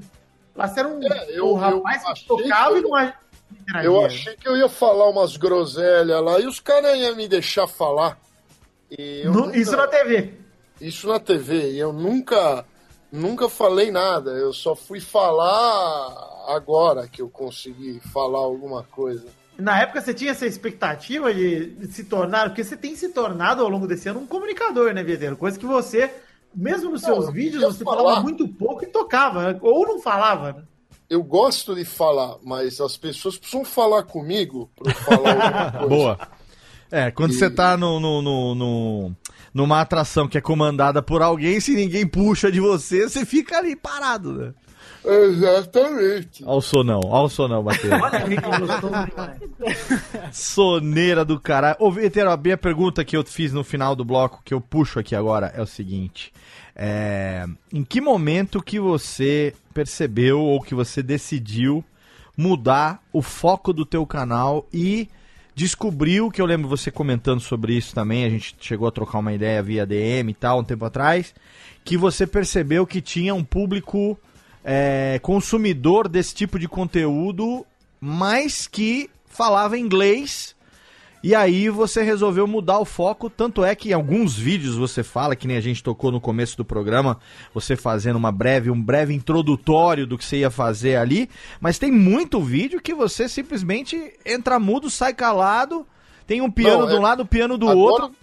Agora eu aquela trabalho só no mudo. Eu trabalho só no mudo porque eu não, não acredito. Quem fala, às vezes você falando, se torna chato. Lá no Pânico tem a audiência do Pânico. Então eu, eu posso falar que não, não tem problema. Agora no, no meu canal, se eu falar, espanta os caras. Os caras querem ver eu tocando. Eu não posso falar no meu canal. Mas a pergunta que você fez é qual. Aonde que foi que o ponto de transição? O que que você descobriu? Em que momento que você... O que que aconteceu que uma- fez tava você uma- mudar de foco? O canal tava uma merda durante cinco anos, ele tava dando exatamente um milhão de visitas. Era só isso que ele dava, um milhão não passava. Aí eu fiz um vídeo, sem querer, eu, eu precisava fazer um vídeo qualquer com pressa, e fiz um vídeo de músicas tristes, músicas felizes em versões tristes. E aí esse vídeo deu 2 milhões de visitas em, em uns dois meses, o que era muito para mim Certo. e tava cheio de comentário estrangeiro. E, e aí eu olhei no Analytics, deu lá que tinha 50% de visita gringa. Eu falei, cara, Ah, entendi. os brasileiros. É um, o brasileiro é um povo muito ignorante. O brasileiro ele quer ouvir funk, ele quer carnaval, ele quer prostituição, drogas, ele quer Lula. Ele, ele- o brasileiro quer merda. Então vamos é. Tentar. interromper esse momento. Que foi? Fez um combo inacreditável, cara. Funk, Prostituição, drogas, Lula, você funk tá- carnaval. Tá tudo no pacote, pô. Tá no pacote. É, o, o brasileiro quer isso aí. Aí eu peguei e falei assim, cara, vou testar, vou botar tudo em inglês agora e, e vou testar.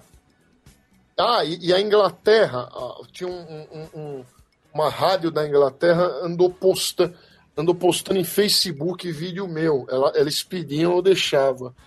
E aí a aceitação era muito grande. Eu falei, aqui no Brasil tá todo mundo cagando pra mim. Meus amigos não falam mais comigo.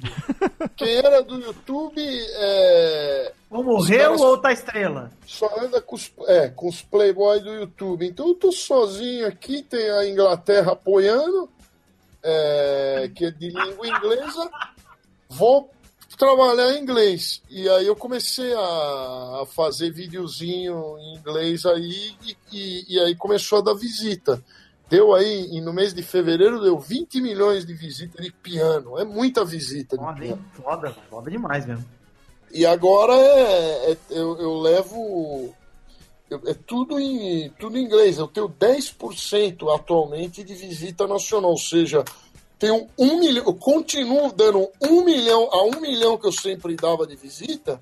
Eu continuo dando. Só que agora tem mais 10 milhões, 15 milhões de vez em quando de estrangeiros que assistem. É, isso é um Então, a- legal, né?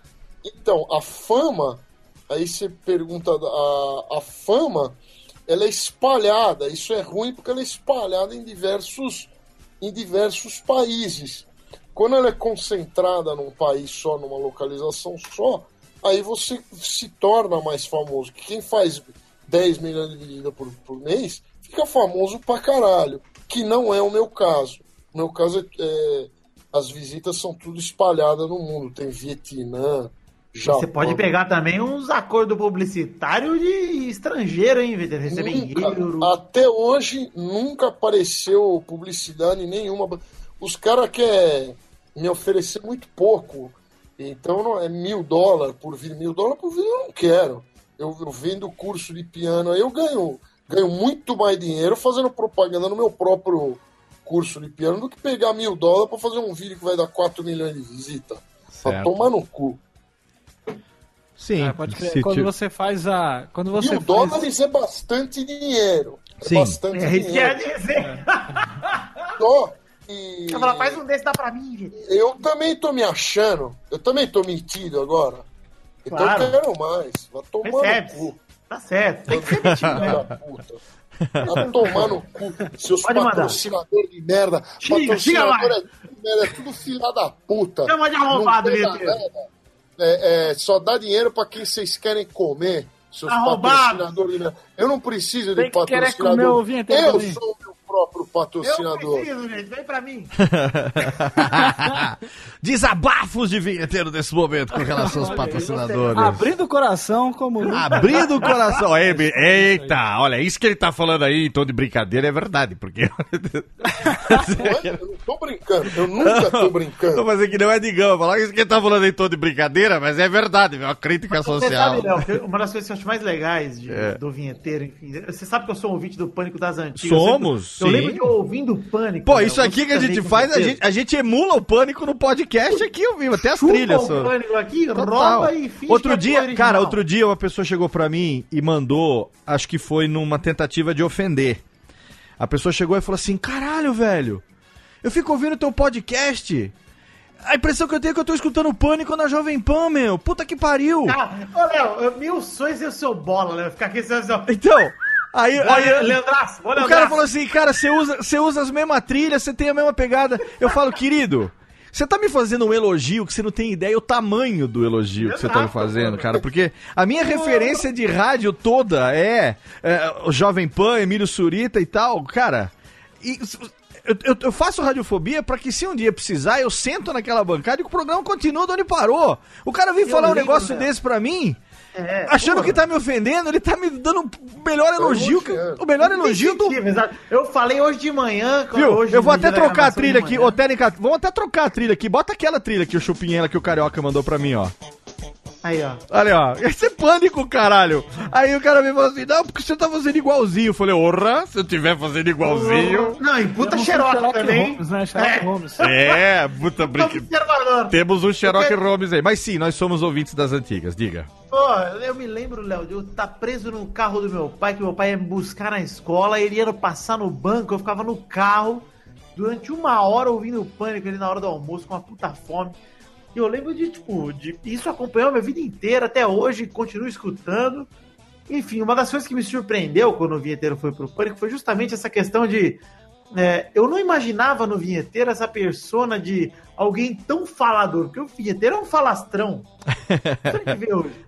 Isso, Não. você vê os vídeos dele, você não imagina. Você vê o cara com poucas palavras. Ah, mas a gente via, é, a gente via nos vídeos do Zé Graça, aqueles vídeos que ele fazia com o Zé Graça, ele, É. ele mostrava esse seu lado canastrão, né?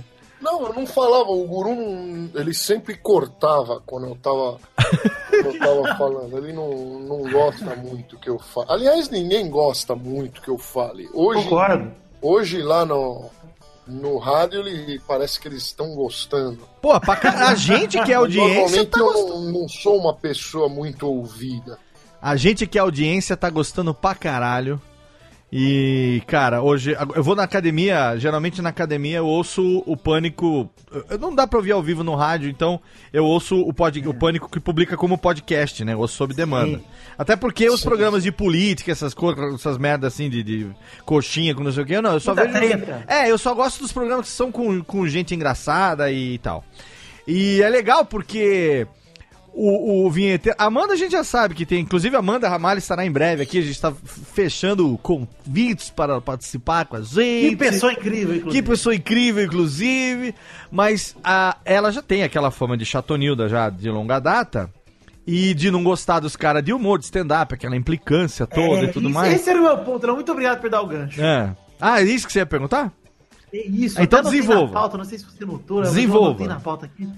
Porque Ah. é o seguinte, é, deixa eu ver se eu anotei mesmo, se eu só pensei anotar. Não, tá aqui, tá aqui. Eu não anotei, porque eu Mas- vejo que o vinheteiro, Ah, lá. além da, além da Amanda, por exemplo, você, algumas semanas atrás, você ouvinte que está ouvindo o Pânico nessa hora, eu vou datar esse programa, foda-se, Léo, vou datar. Pode datar. Mas você ouvinte que é, algumas semanas foi o pessoal da Comida dos Astros no Pânico. Ah, foi o que eu ouvi Já. hoje na academia. Maravilhoso, inclusive. Excelente. Que incrível. E aí. é, E eu não sei como que o Luiz França não chupinhou ou radiofobia ainda. Isso não sei O, como. o, o Convida dos Astros, me desculpa, não tem graça nenhuma o Convida dos Astros. Pelo amor de Deus, eu nunca sofri tanto na minha vida, não acabava aquela entrevista. Mas é justamente isso que eu ia perguntar, Vitor. A primeira coisa é, você tem essa fama aí de, de alguns tempos pra cá, desde que você entrou pra lá principalmente. É ele que criou essa você fama. não- De você não se interessar e você não dar risada com nada. Assim, Não, eu te perguntar, mas o é que que- te diverte além de cocô e vômito? Que é só o que te diverte, pelo que eu vi. É grosseiro eu, eu pegar e falar pro Comida dos Astros, ó, a- as tuas músicas não tem graça nenhuma, você tá fazendo música pra retardado mental. Eu não posso falar isso no programa. Não deveria. Eu Aqui tenho pode. vontade. Aqui você pode. Aqui Mas- pode falar tudo. Mas eu não. Então, aqui eu posso, mas, mas eu não posso, porque os caras estão trabalhando, né? Eu não posso falar que tudo é uma merda, mas eu posso achar e considerar uma bosta. Sim. E não me explanar. E me explanar depois, quando alguém me perguntar. Ou falar mal por trás. Que é o mais gostoso, né? O Vitor Na adora. verdade, não. Eu gosto de falar na cara das pessoas. Ah, não, não tem graça. Só Só- ofendida. Só que tem pessoas que se sentem mal e depois elas vêm querer dar tiro, vêm encher o saco, vêm processar. É muito tiro. viu? Ô, ô Vitor, eu lembro, eu lembro de você desde sempre assumindo a- o apelido de vinheteiro. E, e tem, tem duas perguntas que eu queria fazer aqui que eu sempre quis saber. Primeiro foi. é, da onde veio o apelido vinheteiro? Porque supõe-se que Ué, tem. porque não faz vinhetas, Porque né? supõe-se que tem alguma coisa a ver com vinheta, mas eu não consigo encontrar um link para isso. E em que momento que você colocou o, o Lord na frente do vinheteiro? As duas pequenas questões em uma. É, eu, eu, eu sempre. Eu, eu, sou, eu, eu tenho sangue azul da família real francesa. E eu sempre gostei desse negócio de Lorde, Conde, Visconde. Eu já tive apelido de Visconde, Marquês, é, Entendo, entendo. Barão, de tudo. E, e o Lorde é o mais fácil de falar. E me chamaram de Lorde desde 2001. Exatamente em 2001 eu era um, um Lorde. E, e aí eu abri o canal, eu fui abrir o canal lá quando eu botei o vídeo filhos, eu falei, que nome que eu vou colocar? Abriu o canal com tranquilidade. É, Eu falei, eu, to- eu toco vinhetas, né? Então eu vou falar vin ah, vinheteiro, é um nome ridículo, é um nome engraçado, parece punheteiro. Então todo mundo que escuta uma vez vai, vai decorar. O meu, meu nome, ninguém tem um nome melhor do que o meu. Você Ah, escuta cara. uma vez só, você vai lembrar. Lorde Vinheteiro. É, com- é. Tanto é que. nome. Tanto eu vou é dizer, que. Vitor, você Não, não, tanto é que quando se descobriu que você chamava Fabrício, muita gente falou: o quê? Vinheteiro chama Fabrício? Como assim? Ele tinha que ter um nome, né? É. Tava no RG RG dele, vinheteiro. É, Exatamente. nome Fabrício não tem graça nenhuma. O Fabrício não presta pra nada. O Lorde Vinheteiro já é um título anglo-saxão. Tá, mas Se não bastasse, se não bastasse você respeitar o vinheteiro por ele tocar pra caralho, Vitor, você que, você que também tem um título de nobreza, que é o príncipe. Oh, oh. Mas o meu título tem um artigo. É o príncipe negro. Hã? É o príncipe, príncipe, o príncipe negro. Porque quando você não tem um artigo, parece que tem vários. Aí você Sim, tem um não, você é o príncipe, exatamente. Mas você que também tem o título de nobreza em sua alcunha, você vai concordar comigo que é o seguinte: como se já não bastasse uma pessoa é, demonstrar uma certa estirpe tocando teclado, pianos e tudo da maneira que ele toca, Com dedos delicadíssimos. com dedos delicadíssimos, dedos, com dedos É. de fada, você há de convir que um homem que tem um piano de cauda na sua casa e que a qualquer momento ele pode tocar de fraque e gravaleta de borbotinha, ele merece todo o nosso respeito tecnológico, a mais até do que tocar o piano. Léo, preste atenção na frase que você acabou de dizer. Ele pode tocar de fraque e gravaleta de borbotim. Então, ele tem um fraque e Isso. uma gravaleta de borbotim em casa. Não, e o piano de cauda aqui, ó, pergunta chegando aqui, quem tá participando agora da gravação ao vivo tem a chance de mandar perguntas em tempo real. Se você não sabe, acompanhe arroba Léo Radiofobia, arroba Radiofobia, aliás, no Twitter, arroba John V. Jones, arroba é, Jeff Barbosa. Jennifer Barbosa, Jeff. Jeffter Barbosa. Pra você saber sempre que tiver uma gravação ao vivo, radiofobia.com.br barra ao vivo, assine nosso canal no Twitch. O Igor Kira tá fazendo assim, inclusive, exclusive sobre esse aspecto, Inexclusivo. eu é, queria né? saber se aqueles pianos que valem uma casa no centro de São Paulo são de propriedade dele ou se ele aluga para fazer os vídeos. Ló- Todos os pianos são meus, com muito orgulho, ninguém patrocinou. É, já fui em tudo que é Tem reunião. um que era sua irmã, Vitor. Você já falou, mas... Não, o- a- esse é o piano preto que eu usei pra tocar o pica-pau. Ele só apareceu em um vídeo. Só apareceu em um vídeo. O- os outros pianos foi tudo eu que comprei. Aí, o que tá na casa da minha mãe e os dois que estão aqui, do que eu faço os vídeos hoje, que é a pianola e o coisa. Tudo eu que comprei. Custaram caro pra caralho. Aí sim, E a rola na merda- mesa, gostei, hein? a merda da das marcas de piano nunca quiseram me dar um cascalho. Obviamente que por mil dólares eu não vou mostrar a marca de canal, porque uma coisa que eu não falei, o meu canal é o canal que é o maior canal especializado em piano do mundo, não é do Brasil. Ó, ó, não é Olha aí, pouca bosta não, hein? Não é Os pouca da puta que tem marca É de piano, fábrica de piano, ninguém quer dar nada.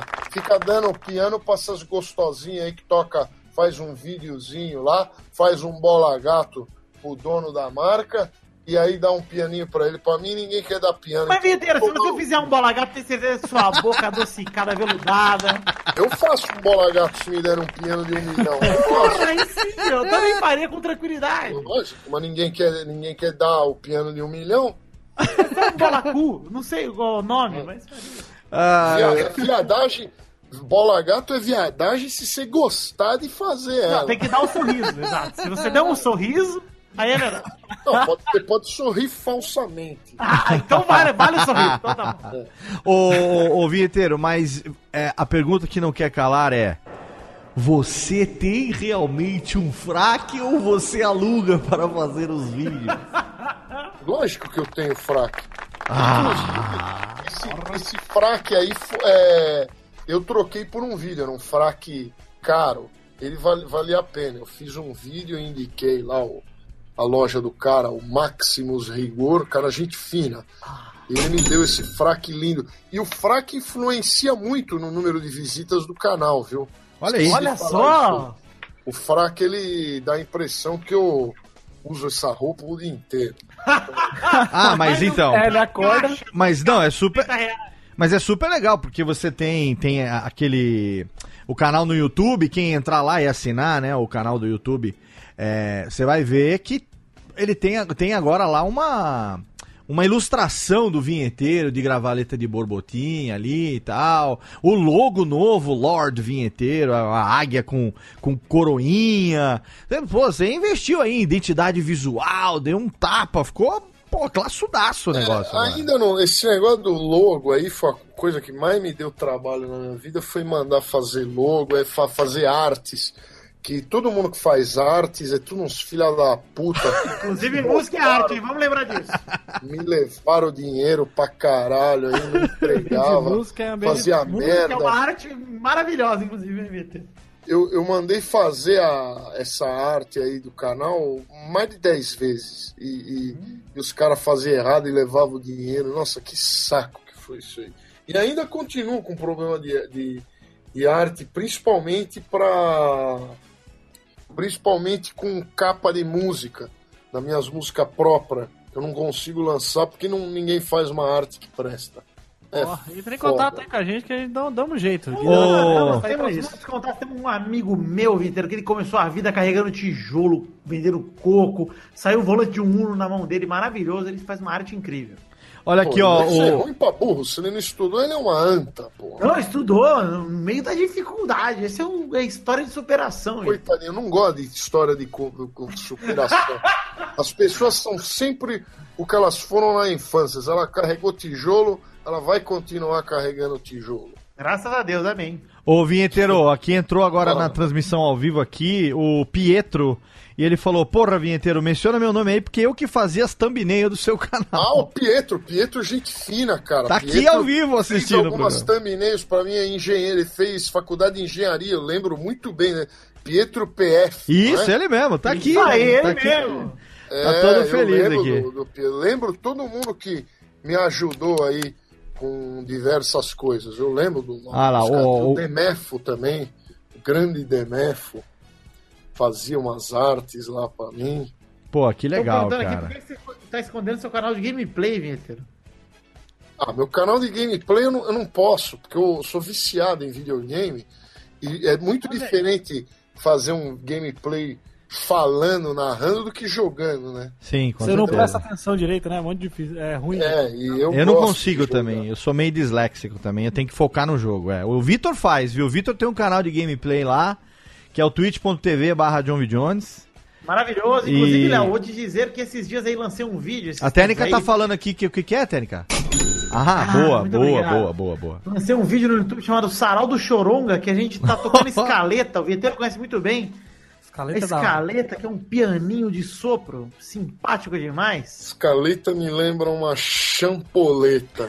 Olha aí que bonito. Lembra o bicho piruleta, que é o Bicho da... piruleta. Vai, vai, vai, vai, vai. Enfim, o- a escaleta eu tô tocando com o meu irmão porque a gente tá procurando jogo no FIFA e não encontra jogo no FIFA, então a gente Olha tá aí. procurando e tocando cada um sua escaleta, é maravilhoso. Ô, do Vinheteiro. Vinheteiro, o Carrigacha aqui tá perguntando aqui pelo nosso bate-papo do Twitch. Fora YouTube, você já ganhou dinheiro com música? E como que foi é, fazer Não. parte da era clássica da internet, se você tem saudade? Nem um centavo. Não, eu posto música clássica até hoje. Não, não, não. Como foi você fazer parte da era clássica lá de fazer vídeo desde a época da internet a lenha, né?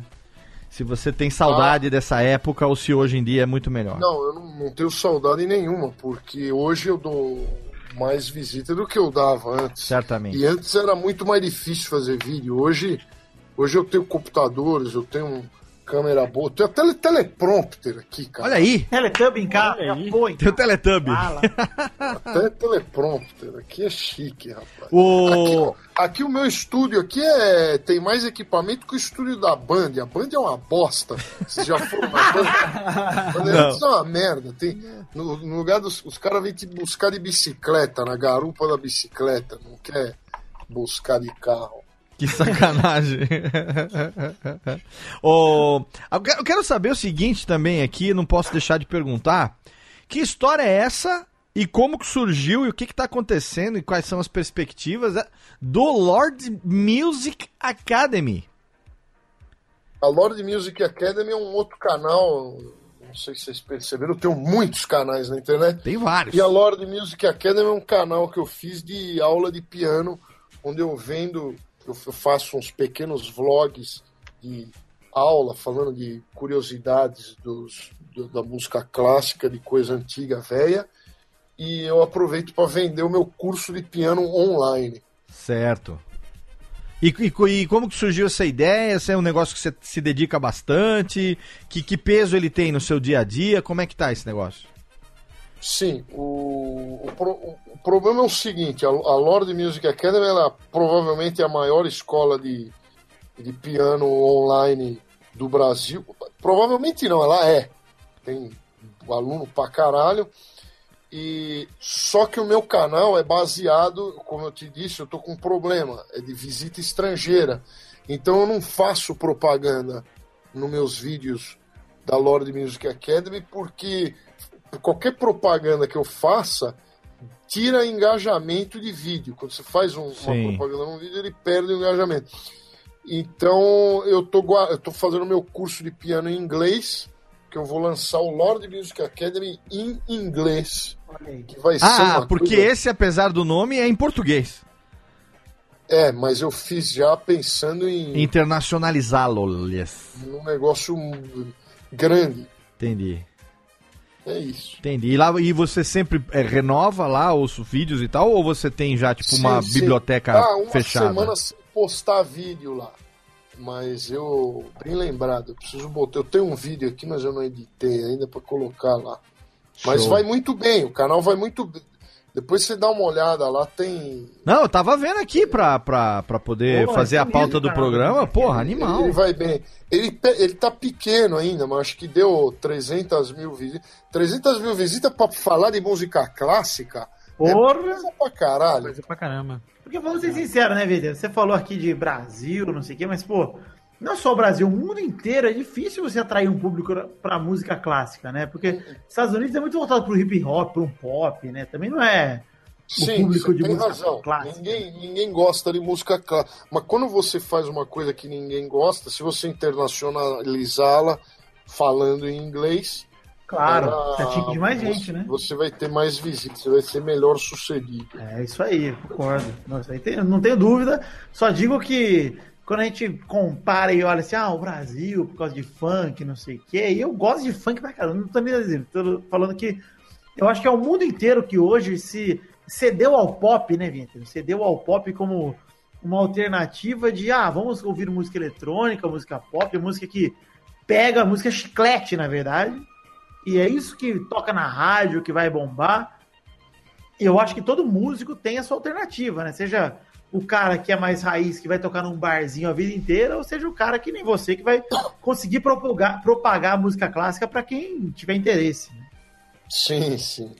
Agora, uma coisa que eu tenho curiosidade de saber aqui também com relação ao seu canal, é, no momento que a gente está gravando esse podcast aqui, o vídeo mais recente é o Top 12 Mo- Movie Songs, que já tem, no momento dessa gravação aqui, 396 mil visualizações, foi postado é, há uma semana antes do, do momento dessa gravação aqui. E o vídeo imediatamente anterior a esse é o Evolution of Game Music, de 1980 a 2018, que está com 1 milhão e 200 mil visualizações. Você vai gostar desse vídeo, o, o Evolution. Tem um monte de MSX. Não, eu já vi o vídeo, eu assisti. Eu, eu, eu, eu, Eu sou inscrito do seu canal, querido. Eu recebo notificações porque eu cliquei no sininho. Entendeu? Ah, aí sim. e aí eu, não- não recebo por e-mail. Em canal nenhum. O único canal que eu sou inscrito é no meu próprio canal. Eu recebo por e-mail, não, eu consumo muito conteúdo de Tutube. Inclusive quero agradecer ao Tutube que na última atualização colocou um negócio pra eu saber quantas horas eu vi de vídeo por dia.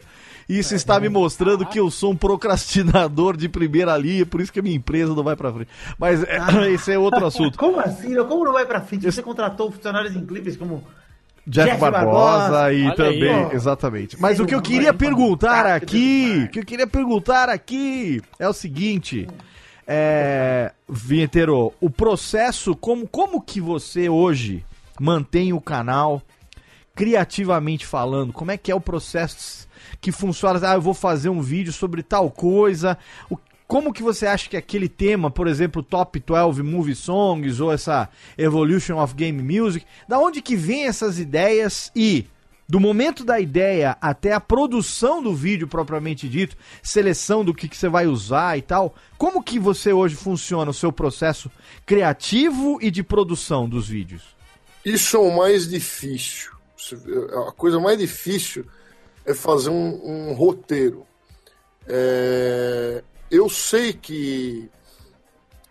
é, como, como é que eu digo, cara? A maioria das pessoas que estudaram música clássica, que tem algum nível de piano semelhante ao meu, assim, que tiver 10% do que eu Caraca. estudei, o cara vai falar assim: porra, eu perdi muito tempo aprendendo piano. eu, não Gastei, quero, gastei. eu não quero fazer palhaçada. Então o cara acredita muito que a arte dele é linda e não sei o que, e todo mundo vai apreciar. E eu não tô nem aí, o que me interessa é dar visita. Certo. Então, aí eu, eu, eu sei que a minha cara não é muito bonita, não atrai muito as pessoas. é isso, Vitor? Eu super beijaria seu sal da boca. Então eu abri o piano, que ele fica mexendo os martelinhos, eu Sim. mostro o teclado inteiro e toco olhando a cara das pessoas. Que isso, isso- é como se estivesse fazendo um número de circo. Sim. E aí as pessoas assistem mais. Mas o, o mais difícil é bolar o título, né? É bolar o, o tema principal. No caso, esse, música, esse vídeo aí, Evolution of Gaming Music, eu tô há 10 anos tocando música de videogame no, no YouTube, então eu tenho um repertório muito grande. Certo. Então eu pego e enfio ele, é, é, faço pedacinhos de música e, e coloco lá. Excelente. Não adianta chegar o, o melhor pianista do mundo e falar assim: eu vou fazer um vídeo igual ao do Lordão. Ele não vai conseguir, eu vou ficar dando risada aqui. Aliás, eu não vou nem conseguir dar risada, porque o vídeo dele não vai sair do lugar. Porque aqui tem 30 anos de estudo de piano, de vivência. Eu joguei MSX, eu joguei Castlevania, eu joguei Vampire Killer. Sim, Sei nós somos da mesma geração nesse aspecto aí. sei certeza. o- a quantidade que os caras querem ver. Isso e aí aí. eu, eu sei que precisa da gravata borboleta. E a maioria de quem sabe tocar piano fala assim: ah, não, vou tocar de camiseta num cenário enfadonho com piano bosta. Modernoso, né? Aquele cara Não que quer pagar de certo. moderninho, né? É. É, não vai dar certo. Aí você não. Você acha que é um vídeo simples, os vídeos Sim. do meu canal. Meus vídeos do- o- o- não tem simplicidade nenhuma. Tem dois pianos, tem um sousafone, tapete persa, tem que saber tocar piano. É, então é, é uma vida se dedicando a, a isso aí, para sair esse tipo de vídeo. Então não adianta chegar um, um galanzinho aí de 18 anos querer fazer uma coisa que ele não vai conseguir. Excelente. É, primeiro eu quero dizer que eu não acho que é simples demais, muito pelo contrário. É, Porra! eu Não acho que, eu, pelo amor de Deus, é, na- na- na- não, não é. mas o músico, o músico olha e fala assim: ah, essas musiquinhas fácil aí, eu, os caras que estão lá na Unesp, eles olham e falam assim: ah, que música fácil, que bosta. Não vou tocar. E tá, então vai lá tocar o Hackmanina pra tua avó assistir. Olha aí, Exato. Caralho. Agora, agora tanto, olha só.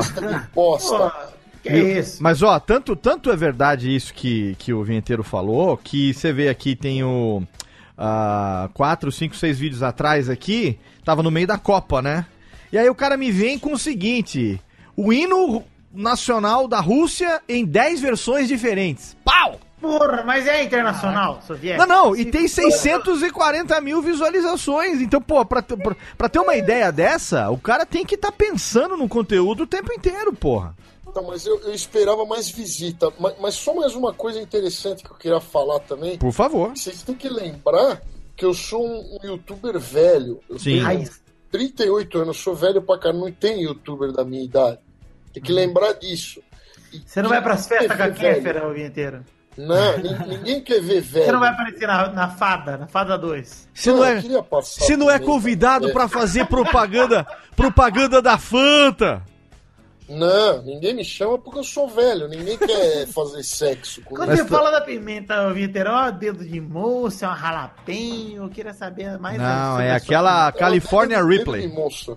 Dedo de moça tranquila, vermelha, pequena, fina, gost... tem uma igual. E, re- e- e- envergada. Olha. Envergada pra um canto gostoso. Igual o Felipe Neto, saudades, inclusive. Exatamente. Olha só, vou- eu quero convocar aqui os ouvintes que estão acompanhando a gravação ao vivo pelo Twitch, radiofobia.com.br barra ao vivo. Quem quiser, mande últimas perguntas para o vinheteiro, que nós estamos chegando aqui nos momentos derradeiros do nosso programa de hoje. E antes de fazer as perguntas de Vitor, obviamente, e de Jeff, e também dos ouvintes que mandarem a tempo, e se a pergunta for boa também, porque se for uma pergunta merda, a gente nem faz.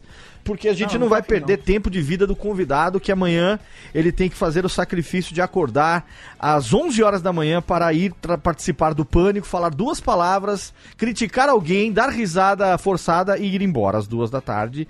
E com a vida ganha. Inclusive, ele é um dos grandes segredos da minha vida, saber onde fica a Dirce. A Dirce, eu já Ah. comi na Dirce, pô. pô, a Dirce? Se- Eu não vou falar publicamente. Não, não diga, não diga. Não diga, não mas diga. é a melhor comida da Avenida Paulista. Eu Não garanto. diga. E olha, eu como. é, minha namorada ela trabalha na esquina de cima, ela trabalha no escritório Matos Filho. Ô, Vitor, então eu vou fazer o seguinte, ó. Próxima vez que eu estiver em São Paulo. Me leva na Dirce. Não, não, vou não vou levar você só na Dirce para comer o bife a cavalo, que é o preferido que eu comi lá na Dirce. Quem me levou na Dirce, me apresentou, foi meu querido Padim, Marcos Zaguena, o Japa, que me levou na Dirce. Obviamente não poderia ser outra pessoa.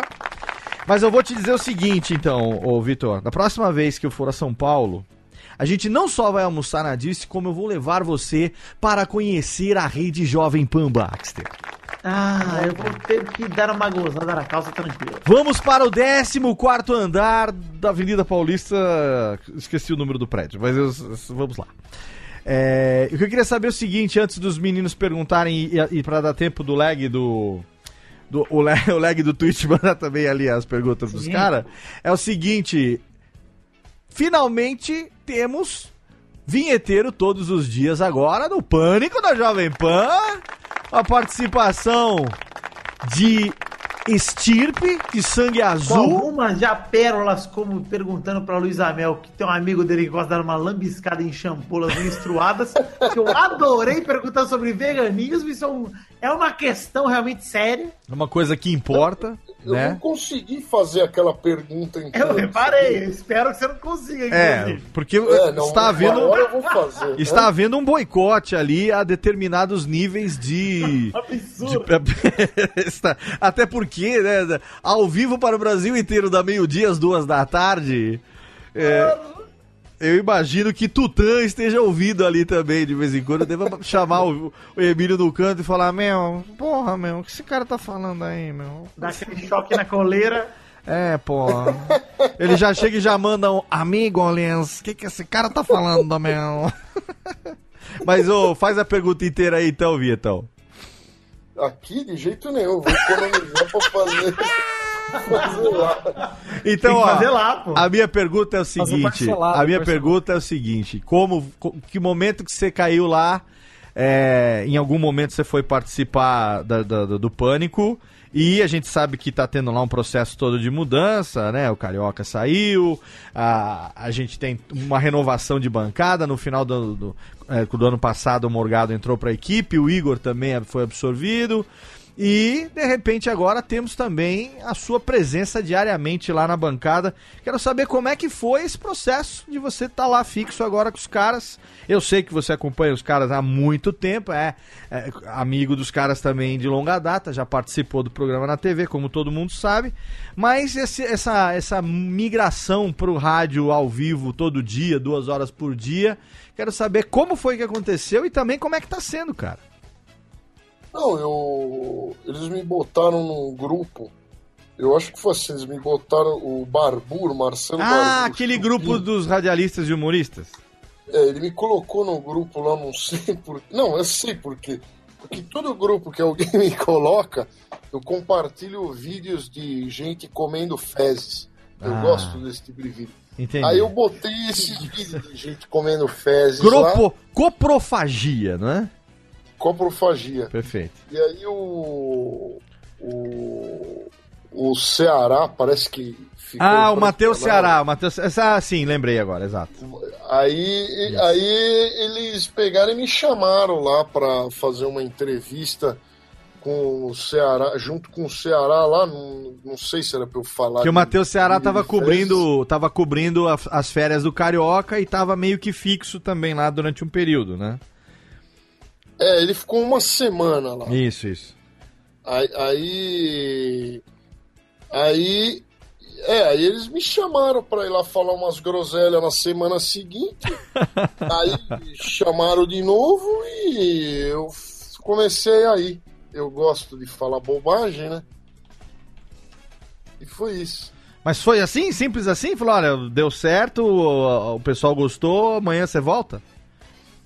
Sim, ele- a, a Paulinha falava, ó, quer, quer vir essa semana aí, quer vir a próxima? Aí eu fiquei indo. Paulinha, grande Paulinha. Paulinha Krause. O- Não é. Não tem segredo. Foi, foi isso aí. E foi assim também lá no Jô Suado também. Olha, Cara- naquela época. Então, então lembrando de. Estão lembrando de. Pingar ou tá ficando só na promessa, hein?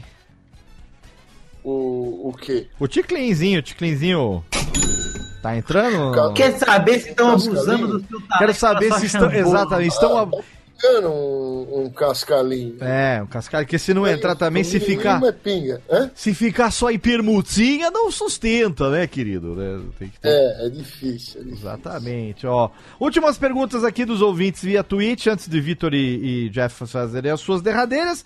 Eu não consigo ver o nick do cara porque tá em azul marinho em cima de tela preta. Geek Pen, não é? Geek, o Pen. quê, caralho? Geek Pin? Geek Pin pergunta também. Esses caras têm os nick, ninguém chama João nas redes. né? É porque a Twitch é coisa de gamer, Léo. É. Você está em território dele. Eu sei agora que eu comprei um computador Mega Gamer que eu estou montando. É, Olha aí, vamos Geek- fazer um squad do. Vou- Eu comprei, na verdade. É difícil, é difícil de ler o nome dos usuários do Twitch. Sim. Porque às vezes o Twitch manda umas cores inacreditáveis Não, é, e tá- ao mesmo tempo o nome dos usuários é muito visível. Azul celeste em tela preta, tá incrível. Mas ele pergunta assim: o vinheteiro, você já tocou em banda ou com outros músicos ou você sempre foi um cara solo? Já, eu toquei em banda a vida inteira, eu tocava em banda, mas eu tocava baixo, contrabaixo elétrico. E eu sempre briguei, porque eu sempre é, considero todos os músicos à minha volta medíocres e bosta.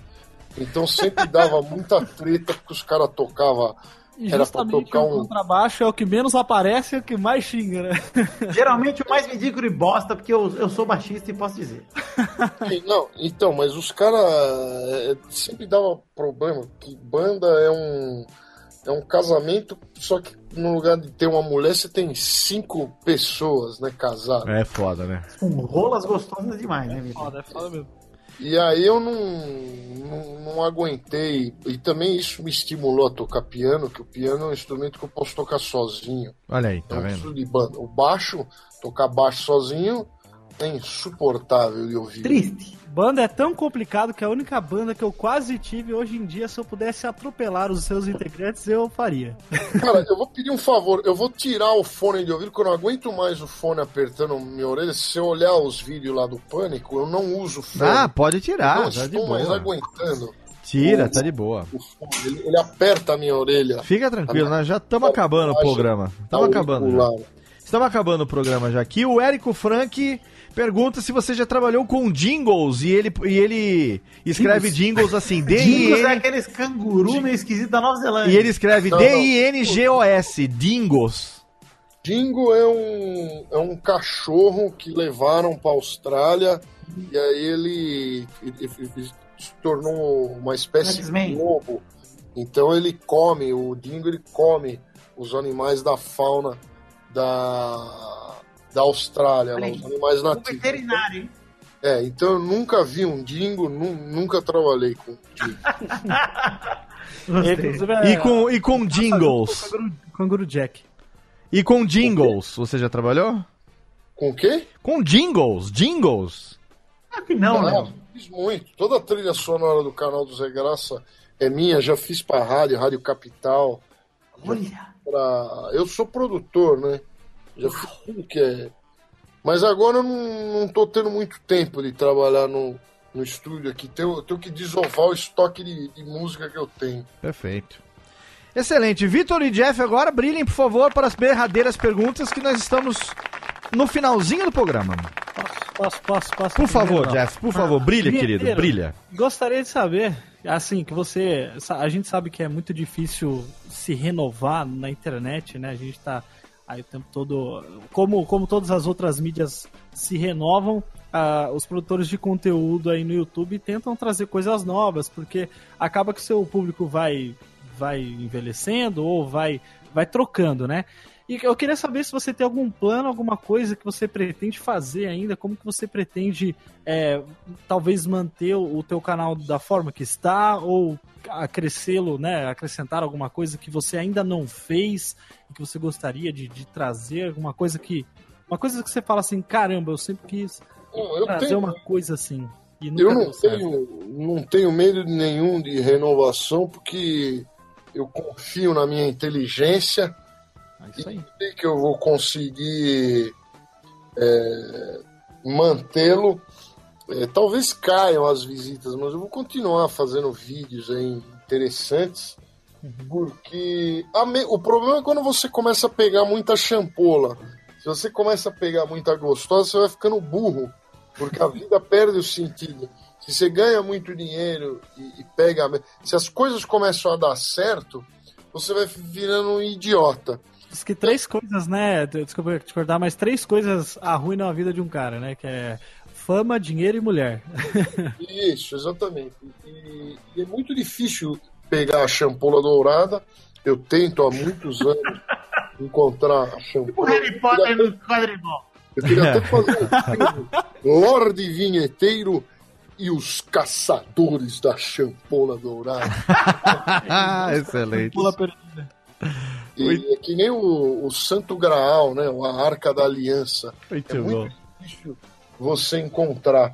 E quando você encontra, você se fudeu. Aí você precisa ir procurar uma outra relíquia da Idade Média para para poder. Nossa, tá gostei, você- Por favor. Mas- não, mas você, assim, Ai, é, é, gostaria de trazer alguma coisa diferente que você.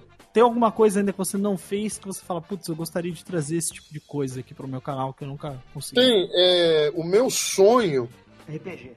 o meu sonho é conseguir trabalhar com alguém, com um ed- editor que edite, um cinegrafista que, que, que eu pague e, e ele faça adequadamente o trabalho. Parte da produção, né? É, e, e, por exemplo, trabalhar com outros músicos. Eu queria pagar cachê para outros músicos fazerem vídeos comigo de, de violino, violoncelo. Só que o músico é uma raça de filha da puta, de pau no cu. Então eu não, eu, não, eu não consigo, mas é o meu sonho. Um dia eu vou ter uma produtora que vai encontrar músicos para trabalhar é, comigo. Porque se você olhar, só tem vídeo meu sozinho. Eu, eu trabalho sozinho. Tudo é, é sozinho. Tudo, tudo que eu. O canal inteiro é feito sozinho. E isso é muito desgastante. Vocês devem saber. Com certeza. Tô aqui há 10 anos fazendo radiofobia. Graças a Deus eu tenho a- os meus queridos amigos que me ajudam na gravação e tudo mais, mas o processo de criação todo e operação e post e tal, fazer sozinho é foda. Mas estamos aí, né, bonitão? Olha aí, você começou lá em maio de 2008. Radiofobia começou em a março de 2009 e estamos aí, os velhos os velhos ainda no meio da moçada. Na moçada! Agora! Fazendo conteúdos nas interwebs. Vitor Fagnoni Rossi, você, querido príncipe lindo do futebol, moleque. eu sempre, eu obrigado, sempre, eu sempre, duas coisas, eu sempre, eu sempre é, penso em falar futebol society e acabo me corrigindo na última hora. Por favor, não fale seu site. Você, por favor, é faça, faça, de, fa- faça a derradeira, mano. Olha só, Vinheteiro, é o seguinte. Primeiro eu quero dizer aqui, quero dizer uma coisa rápida. Que Vinheteiro fica tanto ofendendo a classe dos músicos e tudo mais, mas Vinheteiro já fez trabalhos com músicos do YouTube conhecidos como, por exemplo, Gui Toledo, que eu lembro que era um youtuber aí da época dele, que depois não vingou tanto assim, mas Gui Toledo é um cara que na Ó, época nossa ali. Continua, com o canal, Gui Toledo continua aí com. Isso. com Eu lembro, canal, é. né? O canal dele não é estourado igual o seu, não é 11 milhões, né, Vinheteiro?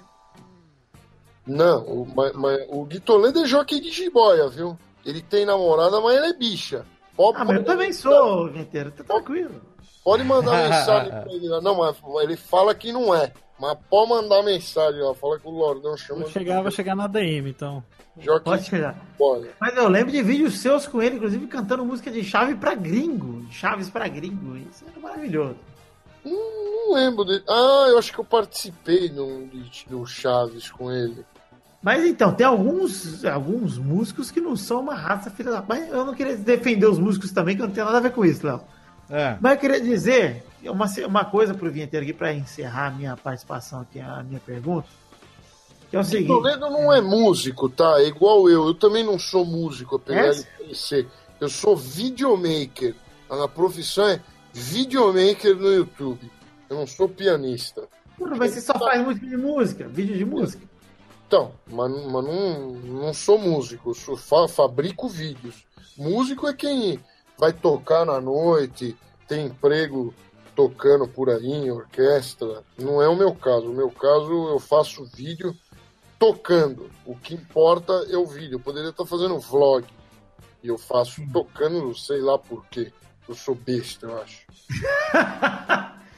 Provável. Mas eu quero dizer o seguinte, Vinheteiro, você tem.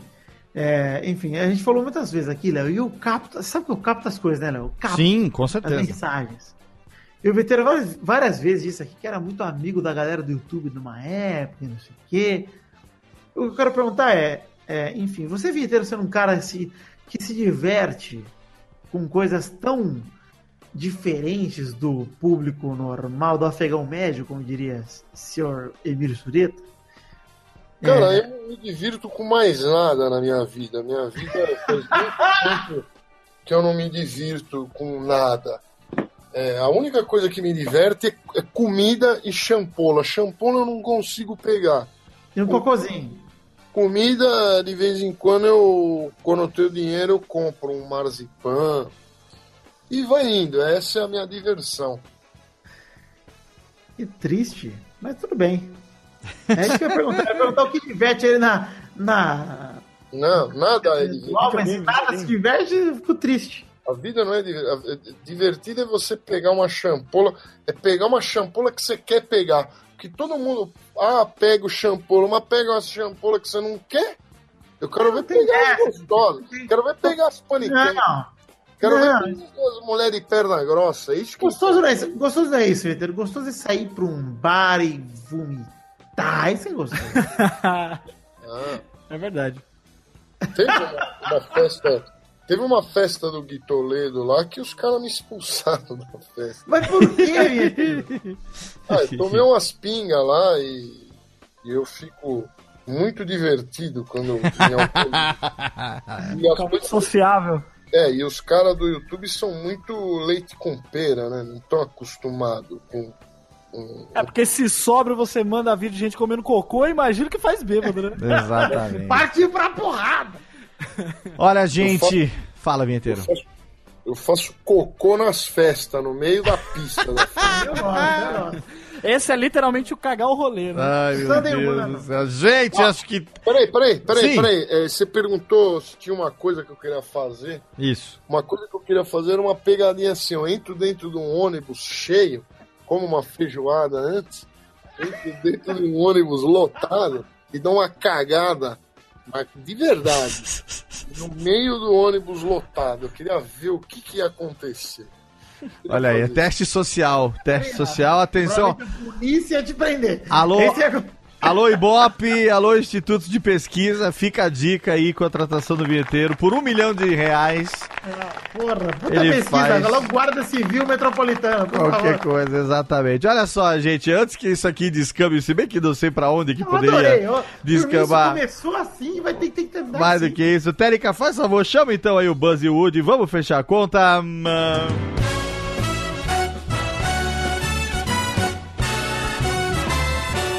daddy, daddy. Amigo, estou aqui.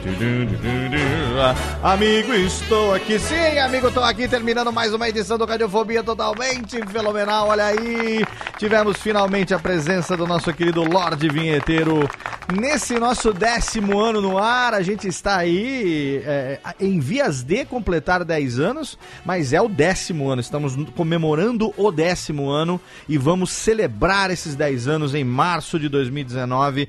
E ao longo desse ano nós prometemos que vamos, iríamos trazer para você aqui pessoas do mais alto garbo and pessoas de sangue azul como nosso convidado de hoje. Quero agradecer como sempre a presença do meu querido príncipe negro do futebol moleque John Ovi, o Jones Lias. Obrigado, Léo, mais uma vez. Estou muito feliz de estar no Radiofobia, esse programa que me propõe tantas coisas gostosas. E hoje falei com um cara que eu admiro tanto no YouTube, esse grande, é, sem sacanagem, agora um dos maiores pianistas que eu já vi assim na, na vida, assim, porque eu não vejo muitos pianistas, mas ele é um dos grandes e músicos, não só pianistas, assim. Eu admiro muito o trabalho desse cara. Não só como pianista, como no Pânico também, dou muita risada com ele. Pô, tô muito feliz de estar gravando mais esse Radiofobia com você. Obrigado você pela presença, estou muito feliz de ter você aqui comigo e temos também semanalmente peladananet.com.br, Elias. Ah, isso mesmo, podcast de futebol marotinho, Exatamente. maroto. E que eu recomendo É. que você, além de ouvir o Pelada na Net, faça como eu e seja um colaborador do Pelada na Net. Ah. Seja pelo Padrim, seja pelo PicPay, não importa. Que você dinheiro. deixe o seu, o seu din-din, participe com a contribuição lá para que Vitor continue pagando o aluguel e a ração do Gabu com o dinheiro do podcast. Exato, meu cachorro Galvão Bueno precisa comer, por favor, se você der like nessa foto, Exatamente. 5 centavos do Facebook vão pro Galvão. Exatamente. E por favor, não se esqueça de cartão de crédito internacional, porque todo mundo gosta disso também. Obrigado, Vitinho, mais uma vez, como sempre.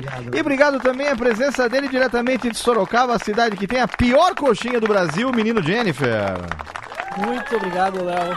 Mais um programa, mais uma radiofobia bacana que Sim. a gente gravou. Legal conhecer mais do vinheteiro. Olha e, aí. Assim como o Vitinho falou, muito, eu admiro bastante também ah, todas, todo o trabalho dele, né, que ele faz aí tocando. Eu acho muito massa mesmo. É, já, já utilizei muitos vídeos dele para aprender, fazer é, técnicas novas e coisas assim. Acho muito bacana. E fico feliz de, de participar de mais um episódio do Radiofobia. Exatamente, Jeff Menino Jennifer trabalhando comigo todos os dias lá em Radiofobia Podcast and Multimídia. E Pode Tudo parou de novo. O que, que é isso? Não vai? Não, parou volta? Não, pode Ah. tudo não parou, não. Pode Tá tudo bom. estar aí, quinzenalmente, estamos aí. Às Ah. vezes dá uma atrasada, mas estamos firmes e fortes. Uma coisa que eu gosto do Pode Tudo no. Cast, que eu fico muito feliz, é que você nunca me chamou pra gravar, por isso. Olha, chamei sim, chamei sim. Obrigado. Faz tempo, mas chamei. Não, mas É que, é que o senhor é uma pessoa. a gravação rolou? ocupada, Rolou a né? gravação? Sim. Rolou a É um gravação? episódio seu especi especialmente Ah, mas seu. aquele lá é especial, é diferente. Tô falando de Ah. uma temáticazinha, é, digamos... Falar sobre gente que come cocô. Vamos, vamos, Não, vamos fazer. É, pode ser também. Aí a gente chama o vinheteiro também. Fica lá também a dica pra você ouvir o Pode Tudo no Cast, que é o nosso podcast do Jeff, do nosso querido menino Jennifer. E é claro que aqui, por favor, Rubens e Jorge, parem agora aqui de bater as palminhas. Os anõezinhos já estão com o dedo vermelho de tanto bater palma aqui. Eu quero agradecer do fundo do coração por ter cedido aí duas horas da sua vida para bater esse papo com a gente. Esse cara que é gente finíssima, que eu tive a honra de conhecer pessoalmente em 2012. Ao longo de todos esses anos, a gente sempre ficava naquele vamos marcar, vamos marcar e não marcava. E aí, falei com ele semana passada, ele falou assim: Meu, eu não tenho agenda, meu. Eu marco mil e uma. Ele me mandou um áudio no WhatsApp. Ele falou assim: Eu marco mil coisas pra fazer no dia, esqueço de tudo que eu marquei. Se você quiser, você tem que ficar me lembrando que aí, quem sabe, eu consiga. E hoje de manhã eu mandei. Quantas mensagens eu mandei pra você hoje, Vitor? Acho que umas 15 ao longo do dia, né? Falou: Ó, nove e meia hoje, hein? Nove e meia, né? Um saco hoje, hein? Nove e meia. Eu fiquei, eu fiquei que nem aquela moto do desenho, sabe? Eu te disse, mas eu te disse, eu te disse, tá nove e meia, hoje é nove e meia, hoje é nove e meia. Chegou uma hora e falou, para, já sei. Nove e meia eu vou estar lá e a gente gravou e foi foda. Meu amigo vinheteiro no Radiofobia, valeu, meu velho. Valeu, meu querido Bri. Eu que agradeço aí a oportunidade de participar do programa, aliás, de vocês. Obrigado, cara. Obrigado. Todos os links pro vinheteiro estão lá no post pra você curtir as redes sociais, pra curtir também o Lord Music Academy. Você que tem vontade aí de estudar, né, piano, teclado e tal, vai lá pra conhecer. Vou deixar tudo no post, todas as redes sociais e, se- e diariamente no em Jovem Pan lá no Pânico da meio-dia às duas da tarde. Olha que legal, na bancada, seu vinheteiro. Alô, terra para vinheteiro? Aqui, Sim, caiu, estamos de volta? Estamos de volta? nos- Pra ele não é grande coisa, né, cara? Tranquilo, mais um dia. É, eu estou lá, sim, estou lá. Tem mais algum link, alguma coisa que você quer que a gente deixe aqui? Ou vinha, o espaço é seu, meu querido. Não, tá bom. Tá bom Tá já. bom. Então tá ótimo, cara. Obrigado e chama nós lá que nós vamos lá participar, mostrar o que, que é podcast lá, né, Vitinho? Vou indicar lá pra. Olha lá, fala assim, ó, participei lá do Radiofobia, os meninos lá, eles ficam aqui brincando de pânico no podcast. Há 10 anos, né? Não é pouco tempo, Passa não. o cu e brinca de milho. Exatamente. Eu quero dizer pra quem me critica dizendo que eu, que eu emulo o pânico no podcast, que é o maior elogio que eu podia receber Porra, semana. muito obrigado. O cara deve ter mandado achando que eu ia ficar ofendidíssimo. Eu fiquei felicíssimo. Bora, abraço. Nossa, Abraço. muito obrigado demais. Eu fiquei feliz, feliz pra caralho. Vinheteiro, sucesso lá no canal. Precisando, se a Valeu. gente puder ajudar em qualquer coisa de divulgação. Claro que você, hoje em dia, em termos de público, é bem maior do que a gente aqui. Mas se o público do podcast puder, de alguma maneira, ajudar no sentido de divulgar qualquer coisa que você precise e tal, pô, você só mandar que a gente, na hora, seja pelo Twitter e tal, manda o WhatsApp, a gente espalha para o mundo inteiro, beleza? Beleza, eu, eu agradeço aí o seu carinho. Agradeço demais. E, ô, Vitor, vamos soltar um desafio então, é, entre nós aqui, secreto. Tá? Pra ele. Qual uma palavra para vinheteiro falar amanhã no programa, em algum momento, assim, aleatório. E com isso nós saberemos que foi, foi para nós que ele falou. Atenção, hein? Uma palavra? É. Champola. Shampoo. Não, mas- Não, você pode dizer o seguinte, Agora vinheteiro. diferente. Que você outro dia pegou uma mulher com uma champola tão fora do padrão que você ficou com champolafobia. Olha aí, isso seria bom. Champolafobia é um medo de shampoo. Exato. Você, você, você tava com medo. Não, você tava com medo de pegar uma champolafobia de tão, de tão feia que era a champola. E aí, aceita, aceita o desafio? Eu aceito, eu posso não executá-la, mas.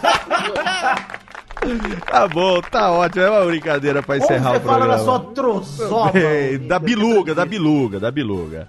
Da biluguinha, biluguinha que tem que passar o paninho. Muito bem. Obrigado, vinheteiro. Obrigado, meus amigos. Obrigado a você aí, querido ouvinte, que acompanhou esse programa até o final. Mais uma vez, radiofobia.com.br barra podcast. Você ouve no seu agregador preferido. A cada duas semanas, sempre trazendo as melhores entrevistas aqui também, intercalados Alotênica e Radiofobia Classics. E você já sabe, vamos encerrar o programa. Plante uma árvore, não, plante um livro, derrube uma árvore, queime um filho e até logo, vai, maestro, tchau, acabou!